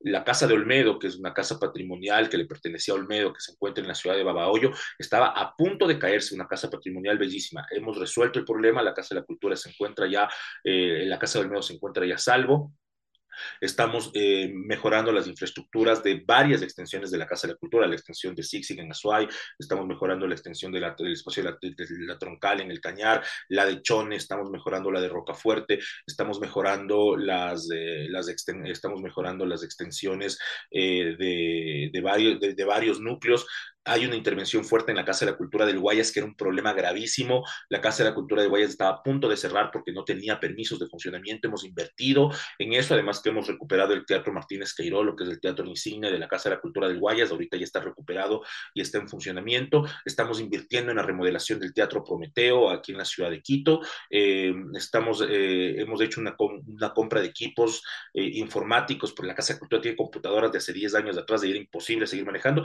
para los núcleos no para la sede nacional, todavía tenemos problemas de, equipamiento informático en la sede complejos porque no hemos comprado para la sede, compramos para los núcleos, eh, equipos de sonido, de audio para mejorar la infraestructura, estamos construyendo en Morona, Santiago, un, eh, un estudio de grabación de música bastante bien equipado, estamos haciendo una inversión nacional importante con muy pocos recursos, que es un millón doscientos mil dólares, ¿no? Pero que está anclado con nosotros del proyecto central ahorita, que es recuperar y salvar lo que tenemos, porque la situación de la Casa de Cultura es una situación crítica, ¿no? Y esta inversión se está haciendo en todo el país. Eh, por otra parte, eh, estamos en la construcción de un, de un, proyecto importante que se llama la Casa de los Saberes, que es un proyecto que se va a anclar en territorio con pueblos y nacionalidades para recuperar las prácticas y saberes eh, de aquello que podríamos entender como arte, en los pueblos originarios no existe ese concepto de los pueblos y nacionalidades. Es un proyecto bastante importante que está caminando. Eh, estamos construyendo en este instante la red de museos y la red de bibliotecas de la Casa de la Cultura. Estamos poniéndole mucha fuerza a lo que es el tema de fomento a la lectura, en particular con niños, en especial en un momento en el que el Plan Nacional del Libro y la Lectura ha cerrado ya. Nosotros estamos ahorita con un proyecto de bibliotecas vivas y que eh, se está instalando, vamos a instalar espacios de lectura infantil en todo el país. Eh, en este momento estamos ya arrancando con los primeros eh, en, en, en, tres provincias, en este momento que estamos ya trabajando en este momento la, la implementación de estos espacios. es decir, ahí hay varias, varias líneas de trabajo ¿no? que se tienen, tendremos un montón de cosas que contar, es lo que ahorita se me viene a la mente y que para mí son como varias de las cosas más relevantes que estamos trabajando en este momento en la Casa de la Cultura. Muchas gracias, Fernando, por eh, estar con nosotros en este espacio, por comentarnos todo lo que nos has dicho. Desde aquí deseamos que la casa siga realizando sus mejores esfuerzos y sus mejores gestiones en favor de todos y todas los que hacemos gestión cultural en el país. Muchísimas gracias, Fernando, y no sé si quieres eh, despedirte a toda la, audiencia que te está viendo. un, un, abrazo a ustedes, a BN, como les decía, siempre agradecido por su compromiso, su trabajo por la cultura, por tu trabajo de manera particular, Doménica, que además tienes un interés particular por la Casa de la Cultura. Eh, siempre las puertas abiertas para poder, eh, para poder trabajar y un gusto haber estado aquí en Venerables. Gracias, Fernando. Hasta luego. Un abrazo. Ahí estamos con Fernando Cerón, presidente de la Casa de las Culturas, también conversando qué se ha hecho en este primer año de gestión, qué ha pasado también con algunos convenios, qué es lo que se viene para la Casa de la Cultura. No me hay un pequeño, pequeñito resumen sobre qué es lo que te dijo Fernando y luego para verlo también en los fragmentos que subiremos fijo a las redes sociales. Sí, sí, creo que da para algunos fragmentos. Esta entrevista nos dejó con, con bombas que se pueden decir. Eh, bueno, el primer año de gestión yo, yo creo que es eh, bastante complejo. Yo lo ponía la primera pregunta, ¿cuáles fueron los desafíos del primer año de gestión? Primero, ponerlo en una frase, quizás ya, ya cliché, no la dijo Fernando, pero la pensaba yo, poner la casa en orden, ¿no? Literalmente la casa en orden, eh, hacer gestión de proyectos, eh, dinamizar las, las, los procesos que estaban ahí estancados y bastante complejos, que algo que me quedó muy claro cuando, cuando hice la primera entrevista a Fernando es que eh, hay gente, o sea, ¿cómo podía ser posible que hay gente que constaba en el rol de pagos y que todavía, y que nadie le conocía, que nunca iba? Entonces, básicamente unos fue puestos fantasmas que al parecer ya se logró localizar quiénes eran, qué onda con esto, el tema del teletrabajo también, eh, el tema también de la requisición y de la Casa de la Cultura y todo el tema que, sucedió con el paro. Eh, lo que Fernando nos comentaba es que también la requisición de cierta manera tenía ahí una cuestión legal, no sé si llamarlo ilegal, pero que, que no se podía, no podía ser requisada una institución pública y que en cierto momento hasta la policía no sabía bajo qué figura ingresar a la casa o cómo justificar lo que sucedió con la Casa de la Cultura, que bueno, todos sabemos que el tema por abajo era político, no se quería que se tome eh, esa, esa institución por los manifestantes ni que tenga el apoyo de los pueblos indígenas.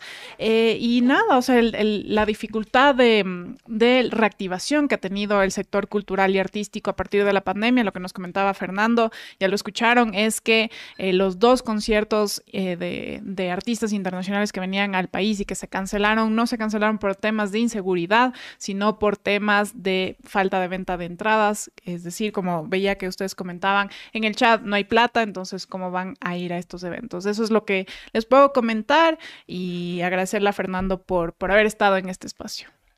Sí, entonces ya estábamos ahí, ya pilas a los fragmentos que vamos a sacar de Fernando Cerón y sobre esta muchita cultural. También estamos eh, alistándonos, solamente me van a ver fuera de cámara. Quería el alcohol porque me acabo de pinchar con una cosa ahí oxidada, entonces me voy a dar tétanos. estoy aquí desinfectándome. Eh, vamos a tener en una, vamos a tener una entrevista a a Johanna Robles en este momento para hablar también sobre la Feria del Maíz y de la productividad. Adelante Israel, si ya estamos listos, dale con todo.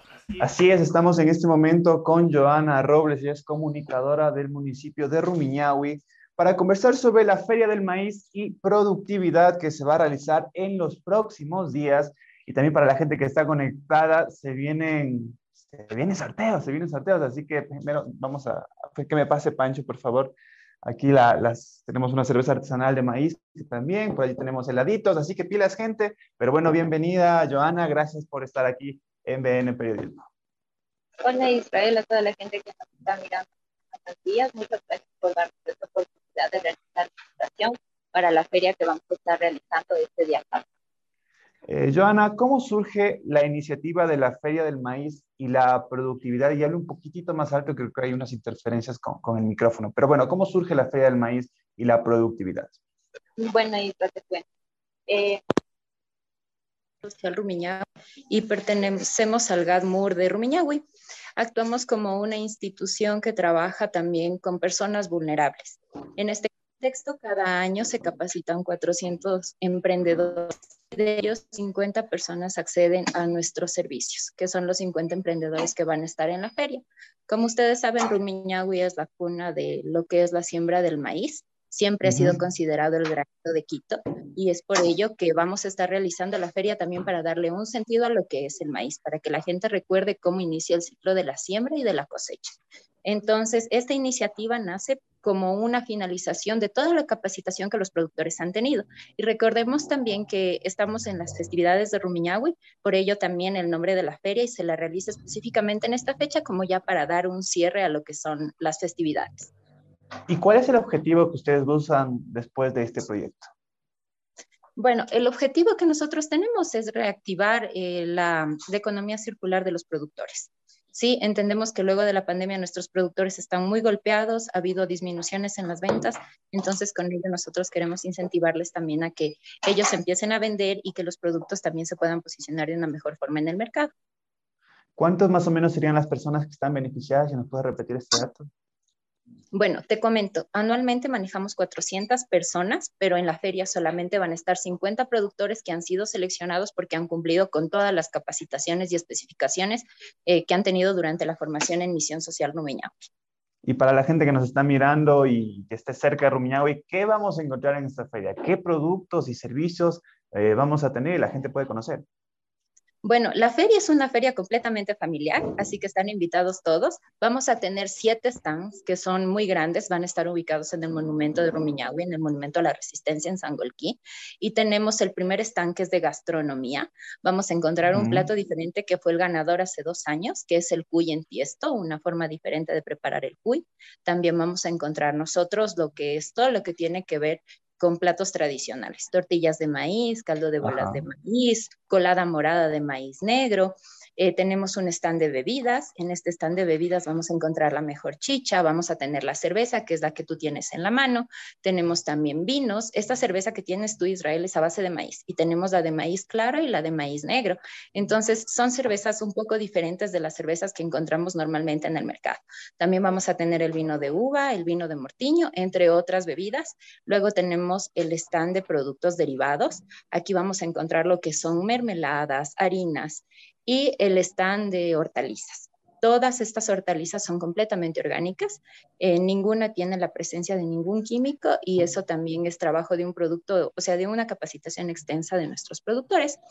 Y el stand de artesanías y, ah, y en el stand de gastronomía, algo típico que ustedes lo tienen por ahí, que son nuestros helados. Los helados, eh, justamente, por aquí tenemos, no sé si eh, más adelante vamos a sortear con la gente que nos está mirando algunos, algunos helados también y preguntar a la gente cuál, cuál helado quieren que, comamos, pero despacito, ya despacito. Mientras tanto, cuéntanos, eh, Joa, el, lugar y la hora para que la gente se acerque a, a, esta gran feria del maíz. Bueno, el lugar es en el monumento de Sangolquí, o también conocido como el monumento de la resistencia de, de Rumiñahui. El día va a ser el día sábado 10 de septiembre. El evento empieza a partir de las 9 de la mañana y está aproximado con una duración de hasta las 15 horas. Entonces, es aparte de todos los stands de gastronomía que son siete, también se va a contar con la presencia de varios artistas. Entonces es una mañana muy divertida, hay varias presentaciones culturales, de teatro, de danza, así que los invitamos a todos a que vengan. También vamos a tener atención médica, nosotros trabajamos con médico del barrio y se va a activar un punto para que la gente pueda hacerse atender y también tenga la posibilidad de que exista esta calificación de discapacidad, que también nosotros ayudamos a estas personas vulnerables. Y igual creo que invitarles también a que asistan a, esta feria del maíz y la productividad. Supongo que también estarán con todas las medidas de bioseguridad necesarias. Sí, correcto. Eh, tenemos preparado ya nosotros el plan de contingencia, riesgos se ha encargado de eso, se coordinó igual con el GADMUR, las medidas de bioseguridad, las personas van a estar correctamente manipulando los, los platos de comida y también los otros productos que se van a vender en la feria para que cumplan con las garantías de higiene y también adecuándonos ¿no? a esta nueva realidad por la pandemia. ¿Y cómo ayudan estas iniciativas a la reactivación económica del sector, Joana? Bueno, te cuento que esta iniciativa ayuda bastante porque, bueno, nuestros productores no solamente se benefician de esta feria. En Misión Social nosotros tenemos tres puntos de activaciones de feria. Todos los jueves en Villa Carmen, que queda junto al municipio, nuestros productores venden sus hortalizas y todos los productos también. La gente recurre bastante y también tenemos activados otros dos puntos que funcionan durante el fin de semana. Entonces, esto ayuda bastante a las familias porque no solamente es capacitarles, sino también es ayudarles ya a expender sus productos para que la gente pueda consumirlos. Y te cuento que ha tenido una muy buena acogida en Rumiñahui. La gente ya les conoce, va y les compra, siempre están recurriendo al punto. Lo que ahora queremos hacer es que la gente que está en Quito y la gente que tal vez viene de visita de otros lados también pueda beneficiarse y pueda probar, porque hay cosas muy diferentes, cosas que tal vez en otras ferias no las encuentras, como son el helado, por ejemplo, esta cerveza de maíz, súper diferente. Y hay unos dulces enconfitados que, bueno, para las próximas les haré llegar, que son también muy deliciosos y están la gente emprendiendo con esto y les está yendo muy bien. Listo, Joana, y nuevamente realizo una invitación al público en qué día va a ser, la hora para que la gente se pegue. Sí, les recuerdo a todos, el día sábado 10 a las 9 de la mañana en el Monumento a la Resistencia de Rumilla. Muchísimas gracias, Joana. Gracias por estar con nosotros. Igual esperamos tener, tenerte en próximas oportunidades, siempre fomentando los emprendimientos, en este caso sobre la Feria del Maíz y la productividad. Gracias, Joana, por estar acá. Gracias, Israel, y les invito, por favor, si me pueden ayudar degustando el helado para que nos den su punto de vista, qué tal les pareció y puedan invitar también a la gente a que ustedes puedan disfrutar y los puedan servir en esta feria. Justamente, Joana, vamos a hacerlo en este momento. Eh, gracias por estar acá y mientras tanto nosotros vamos a degustar los helados que, que bueno, están acá con nosotros. Gracias, Joana. Muchas gracias a todos. Un saludo y sigan adelante, chicos, con su trabajo. Un abrazo. Estábamos con Giovanna Robles en este momento y vamos a hacerle que Israel pruebe alguno. Vamos a hacerle con alcohol en la mano, pero no, no le estoy agregando la cerveza. Aquí tiene la cerveza de maíz amarillo. Para las personas, ¿cuál quieren, qué helado quieren que pruebe Israel? en este momento, votación, por favor, en el chat. ¿Pero porque hay? helado de fritada, hay helado de grillo, hay helado de katzo, hay helado de hongos, de cuy y de choclo, si no me equivoco. Y esta mermelada deliciosa que yo me estoy acabando, que es una mermelada de ají, que está bien rica. Ya no te voy a hacer probar porque ya está el Ya está, ya, claro, ya está, ya está con tus babas. Así que, ¿cuál? A ver, repítenos las opciones y que la gente vote. A ver, ¿cuál? Fritada. Fritada. Eh, música de ¿Quién quiere ser millonario? Chan, chan, chan, fritada. Grillo. Grillo. Katzo. Katzo. Hongos. Hongo. Cuy. Cuy. Y choclo. Y choclo. ¿Cuál, Pilas, pilas, ¿cuál pilas. creen ustedes que, es- que sea la, la más interesante de probar? Jefferson dice la de cuy, otros dicen helado de fritada, grillo, katzo, grillo, grillo. A ver, creo que está ganando la de grillo. Grillo, ajá. Sí, grillo, Grillo, grillo. Vamos a Grillo probar el, el grillo. helado de grillo. Entre grillos nos entendemos. Vamos a probar el, el- el helado de grillo. En este momento, eh, Ahí si sabe o no sabe a grillo. Pero también hay de fritada. Qué interesante, ¿no? Sí, sí, sí. Oye, full, full interesante. Helado, cosa de ají, o sea, pica suave nomás, pero está riquísimo. Pero también, el, bueno, el helado de choclo como que sí, pero de fritada de cuy también, ¿cómo será el proceso para hacer? Es muy interesante cómo harán el helado de cuy. Pero bueno, aquí estoy probando un helado de grillo. ¿A qué sabrá, no? ¿A, a grillo? Así. Casual. ¿Cómo hace Chan, chan, ASMR? chan, chan, ajá, ahí está. Mm, mm, mm, delicious. Como gringo. Mm, rico, rico, delicious. rico. Está está está súper rico, está súper rico. Yo no he probado nunca grillo en mi vida, así que no sé cómo, cómo Sabe comparar. Sabe a pollo. Así Ah, sí. Sabe a sa- sabe a pollo, sí. Sabe como, es como un helado, como, como de vainilla, Déjame probar con el otro lado. pero más acidito, más acidito, más acidito, Como helado de vainilla, dice. más acidito, ajá, pero un poquito más Ahí veo, ácido. ahí- veo un grillo, no le. Mm. Oh. oh, es, una es- es toda una experiencia, bro. Y ahora es probemos el de fritada, ¿no? Eh, que tenemos el estándar del, del sabor, ¿no? Sí, sí, está. Vacila full bien. Viene con, con mote, Viene con cuero. con cuero. Ah, cierto. Ah, mira viene tú, viene con cuero. Eh, A ver, ese sí probemos, ese sí, como que ya sabemos el estándar del sabor, Sí, más o menos, a ver cómo, cómo sería este helado. eh, no me acuerdo cuál lado, eh, este de acá era, el que estaba, limpio. Y vamos a probar el helado de, ¿de qué era? De De fritada. ¿no? Mm, Estaba fritada. Sí tiene su saborcito. A ver, déjame ver. Como mapahuira, pero dulce. Ah, Está como mapahuira, mapahuira helada. Sí, hay gente que dice mapavira, pero no es mapavira, es mapahuira. Mapahuira, a ver. Está Ujú, loco. O sea, la plena, sí, yo, yo tenía como que decía, ¿cómo que Sí, de sí, sí, sí, sa- sabe. Pero sí está bueno, está buena. Estaba fritada, hay que ponerle, el, ¿cómo se llama? El, el- ¿Qué es lo que tenemos aquí? ¿Qué, qué es esta cosa que te Cuero, pasaste? cuero. Cuero, el cuerito, el cuerito. triturado, loco. Sí, sabe fritada bastante. Pancho. Sí. Sí, eh, recordarles que vamos a, ahorita a sortear dos órdenes de compra. Una es por eh, una orden de compra de helado de dos sabores y la otra por un plato típico en la feria del maíz y la productividad que se va a realizar en Rumiñahui. Así que ahorita Israel va a lanzar unas dos preguntitas. Ustedes responden con un hashtag y ahorita escogemos quién gana y se tienen que comunicar con nosotros a través de Instagram. A través de Instagram. El hashtag será yo voy a Rumiñahui y van a ser dos preguntas que tienen que responder con ese mismo hashtag. Primero el hashtag y luego las respuestas. El primero, eh, ¿qué día se va a realizar esta feria? Y segundo, ¿cuántos son los productores beneficiados? Así que esas son las dos preguntitas que ustedes eh, lo escucharon también en la entrevista. ¿Qué día va a ser la feria y cuántos son los productores eh, beneficiados? Ustedes dejen, dejen, eso en la caja de comentarios, primero con el hashtag yo voy a Rumiñahue, así que empieza el sorteo en este momento, gente. Sí, nosotros seguimos porque les voy a hacer un anuncio bastante importante que ustedes tienen que saber porque ya saben, la Feria Internacional del Libro de la PUSE ya mismo comienza y les voy a hablar de otro taller el día de hoy porque este se llama Cómo construir un libro objeto, dirigido por Miguel Ángel Coletti, que llega a la FIL PUSE con todo lo que necesitas para saber para hacerlo tú mismo. El taller consecutivo de libro objeto te dará las herramientas necesarias para que aprendas a armar tu propio libro. Ya sabes, ahí que Roque nos ayude con el link poniéndolo en un comentario fijado para que ustedes se inscriban. Es totalmente gratis. Les voy a leer un poco sobre quién es Miguel Ángel Coletti.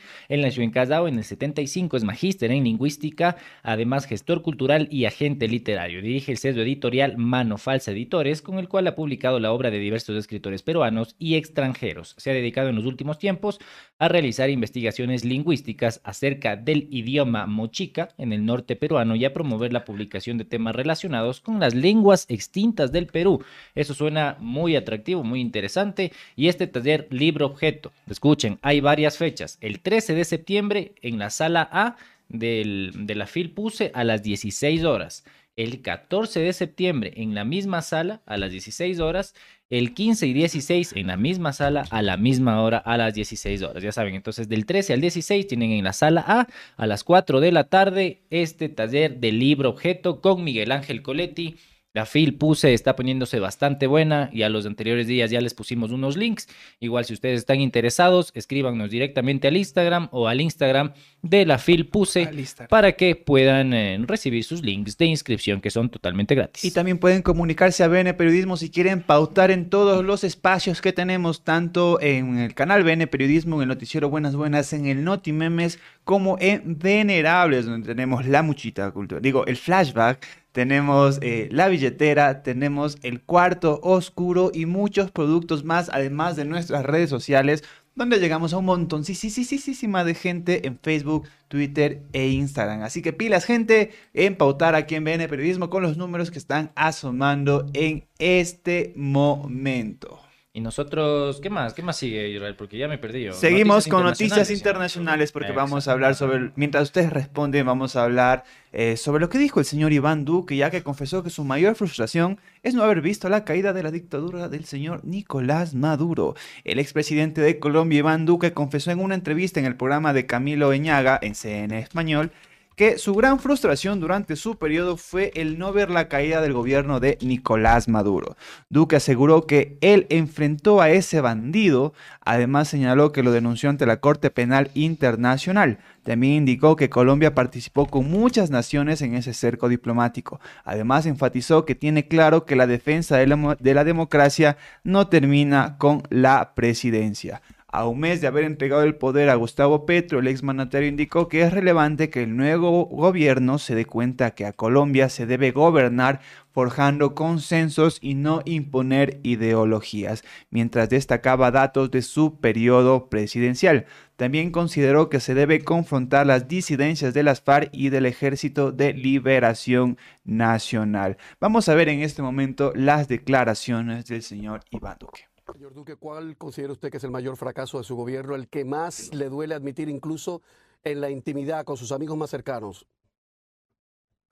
Eh, mira, Camilo, más que pensar en fracasos, porque yo no vivo la vida ni pienso en fracasos, sino que soy una persona perseverante y que tengo la satisfacción de haber cumplido más del 80% de nuestro plan de desarrollo y más del 90% en plan de gobierno, sí tengo una gran frustración y es no haber visto durante mi cuatrenio la caída de la dictadura de Nicolás Maduro en Venezuela. Yo enfrenté a ese bandido, lo denuncié ante la Corte Penal Internacional. Participamos con muchas naciones en ese cerco diplomático. Y por supuesto, aunque tenga esa frustración de no haberlo visto caer en mi cuatrenio, Allí teníamos las declaraciones del señor Iván Duque hablando sobre también sobre las tentas relaciones que tiene con el señor Daniel Ortega y en distintas versiones en medios de Nicaragua Gustavo Petro habría prometido a Daniel Ortega cumplir el fallo de la Haya que le dio parte del mar que rodea las islas de San Andrés a cambio de liberar a un grupo de presos políticos. ¿Ustedes qué opinan también sobre esta estas aseveraciones del señor Iván Duque y sus relaciones con otros excoidearios, llamémosle así, dentro de Latinoamérica, tanto con el señor, eh, con el presidente de Nicaragua como con el señor Nicolás Maduro. Dejen eso en la cajita de los comentarios y así vamos cerrando las noticias el día de hoy y nos vamos a las efemérides y luego les comentamos quién ganó, quién ganó el sorteo del día de hoy. Eh, Sí, vamos a las efemérides en este momento. Vamos a leer, perdón, estaba medio perdido, porque un día como hoy fue publicada la novela El viejo y el mar. El viejo y el mar es una novela escrita por el estadounidense Ernest Hemingway en 1951 en Cuba, que fue publicada el 8 de septiembre del 52. Fue su último trabajo de ficción importante, publicado mientras estaba con vida y es posiblemente su obra más famosa. La historia se centra en un viejo pescador cubano, Gregorio Fuentes, y su lucha con un pez de espada de gran tamaño. Aunque la novela ha sido objeto de diferentes críticas, es considerada como uno de los trabajos de ficción más destacados del siglo XX, reafirmando el valor literario de la obra de Hemingway. La novela ha sido llevada al cine en numerosas ocasiones, siendo la primera adaptación en 1958, unos años antes en 1953. Hemingway recibió el premio Pulitzer y el Nobel de Literatura al año siguiente por su obra completa. Así que ahí tienen, ustedes han leído esta obra del viejo y el mar, creo que es la, el libro de cabecera de Hemingway, De y el más ajá, es- Es, conocido. bonito, es bonito, es muy chévere leerlo. Así que vayan, si no han leído El viejo y el mar de Hemingway, también creo que hay películas sobre este tema. eh, vayan y revisen. Es un libro corto, es un libro bonito, es un libro chévere. Y un día como hoy se estrena la serie animada Halcones Galácticos. Un día como hoy, en el año de 1986, se emitía en Estados Unidos el primer episodio de Los Halcones Galácticos, Silverhawks, y la exitosa serie animada distribuida por la compañía Lori- Lorimar Telepictures contó con 65 episodios de 23 minutos de duración. Sus creadores, Arthur Rankin y Jules Bass, estuvieron a cargo de la dirección y producción ejecutiva de otro popular show de la época, los Thundercats, estrenado a solo un año antes. La animación de los halcones galácticos fue realizada por el estudio japonés Pacific Animation Corporation y este método sentó precedentes en la, industria. La productora de Ranking in Bass se convirtió en una de las primeras en trabajar con empresas extranjeras para la animación de sus series, algo muy común en la actualidad. Luego de que los halcones galácticos fueran exitosos, se creó bastantes productos inspirados en los personajes como figuras de acción, juegos de mesa, rompecabezas, entre otros. Así que si ustedes han visto los halcones galácticos, dejen en la cajita de los comentarios. Yo la verdad que no la he visto, los Thundercats sí, pero No, halcones galácticos No puedo creerlo. nada que ver. Es que no sé en qué canal pasaban. Verás, halcones galácticos daban en el extinto telesistema. Telesistema, y, lo- y de hecho sí llegaba a Telesistema en ese tiempo. Entonces, ahí RTS actualmente, ¿no? galácticos. Aquí te están diciendo que tú eres el niño de cobre. ¿Qué? Eh, eres el niño de cobre. eh, es un personaje de Halcones Galácticos. Eh, Roque, si nos ayudas con la imagen del niño de cobre para que la gente se ría un momento. Sí, porque como no sé quién es el niño de cobre, la verdad es que... Pero en todo caso, tú, tú has visto bastante halcones galácticos. Sí, Halcones Galácticos. Porque los Thundercats es más famoso. Sí, es más famoso. eh, creo que los, los halcones galácticos sí era más. menos estructurada la serie. En español latino, desconozco el nombre en, en, en el doblaje original. El malo se llamaba Monstruón. ¿Serio? Sí. O sea, ese era el nombre del, del, del malo de los halcones galácticos. Ahí le pueden ver en, en pantalla al A niño. ver, a ver, al vamos a niño ver de cobre. niño de cobre. Ese dicen que es Israel, es el niño de Mm, cobre. es ¿quién un- será? Pero es, es medio, es un personaje Ah, sí. raro. Es un personaje raro. Ajá. Sí, es un personaje raro Eso. porque mm, no, no hablaba. Más bien el niño de cobre se comunicaba a través de mímica. Eh, de los halcones galácticos, yo recuerdo los juguetes que nunca tuve porque nunca vi que vendieran aquí, solo los pude ver en, en revistas. Muy, muy, muy chéveres. Si alguien tuvo un muñeco de los halcones galácticos, que lo ponga que lo ponga en los comentarios en el Ah. chat. Así es, y entonces ustedes fueron famos- eh, fueron fanáticos de los halcones galácticos, dejen en la cajita de los comentarios, pero Pancho está aquí porque nos trae el entre sábanas del día de hoy. Francisco, cuéntanos de qué va el entre sábanas. Sí, agradecerle a la gente que nos acompañó en este largo día, en este noticiero, en este buenas, buenas, a la gente de Facebook. Recordarles que pronto tendrán su saludito, así que ahí mándenle un cariño a Israel Carrasco para que les pueda leer y así les salude. Nos vamos con el editorial. Pues sí, nos vamos con el entre sábanas, haciéndoles la pregunta del momento. ¿Se viene otro paro nacional? ¿Ustedes qué creen? En estos días se escuchó un latente, latente llamado, el del paro. Pero también apareció como amenaza. La CONAIE dijo que esperaría que se cumplan los 90 días de diálogo, pero si el gobierno no da respuesta, paro nacional. El movimiento campesino también lanzó esta amenaza de movilizaciones si no se escuchan sus exigencias. Exigencias que van desde el inicio de la presidencia de Lazo. Si en junio se mantuvieron al margen, parece que hoy su reacción será mucho más radical. La situación económica y social del Ecuador poco ha cambiado, pero el desprecio hacia el gobierno sí que ha crecido. La aceptación de Guillermo Lazo es como un pájaro herido que cae en picada a una inminente muerte. Un pequeño aleteo al finalizar el paro nacional de junio del 2022, pero eso solo impulsó a que el golpe tenga más fuerza en el suelo. Según el último estudio de Click Report, el 74% de ecuatorianos desaprueba la gestión de Guillermo Lazo. Y según la última encuesta de perfiles de opinión, el 86% de ecuatorianos califica como mala y muy mala la gestión del presidente Guillermo Lazo. No saldrán con que las encuestas mienten, ¿no? Les, acabamos de dar dos cifras de dos encuestadoras diferentes, pero con datos que se acercan. Ahora preguntémonos por qué será que no aparece encuesta de ese datos. Curioso, curioso. En definitiva, el presidente no llega al 30% de aceptación. Los lacistas saben que es así. Saben que ya no pueden llenar ni siquiera la avenida de los Shiris. Entonces se viene un nuevo paro nacional. Es probable. Y quizás el último que tenga Guillermo Lazo.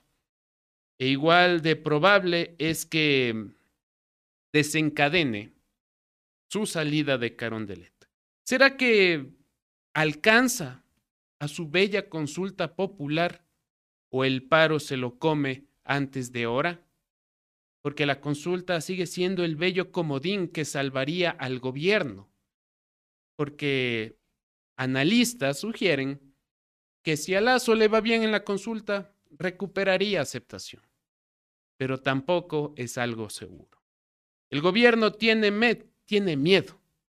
El gobierno tiene miedo.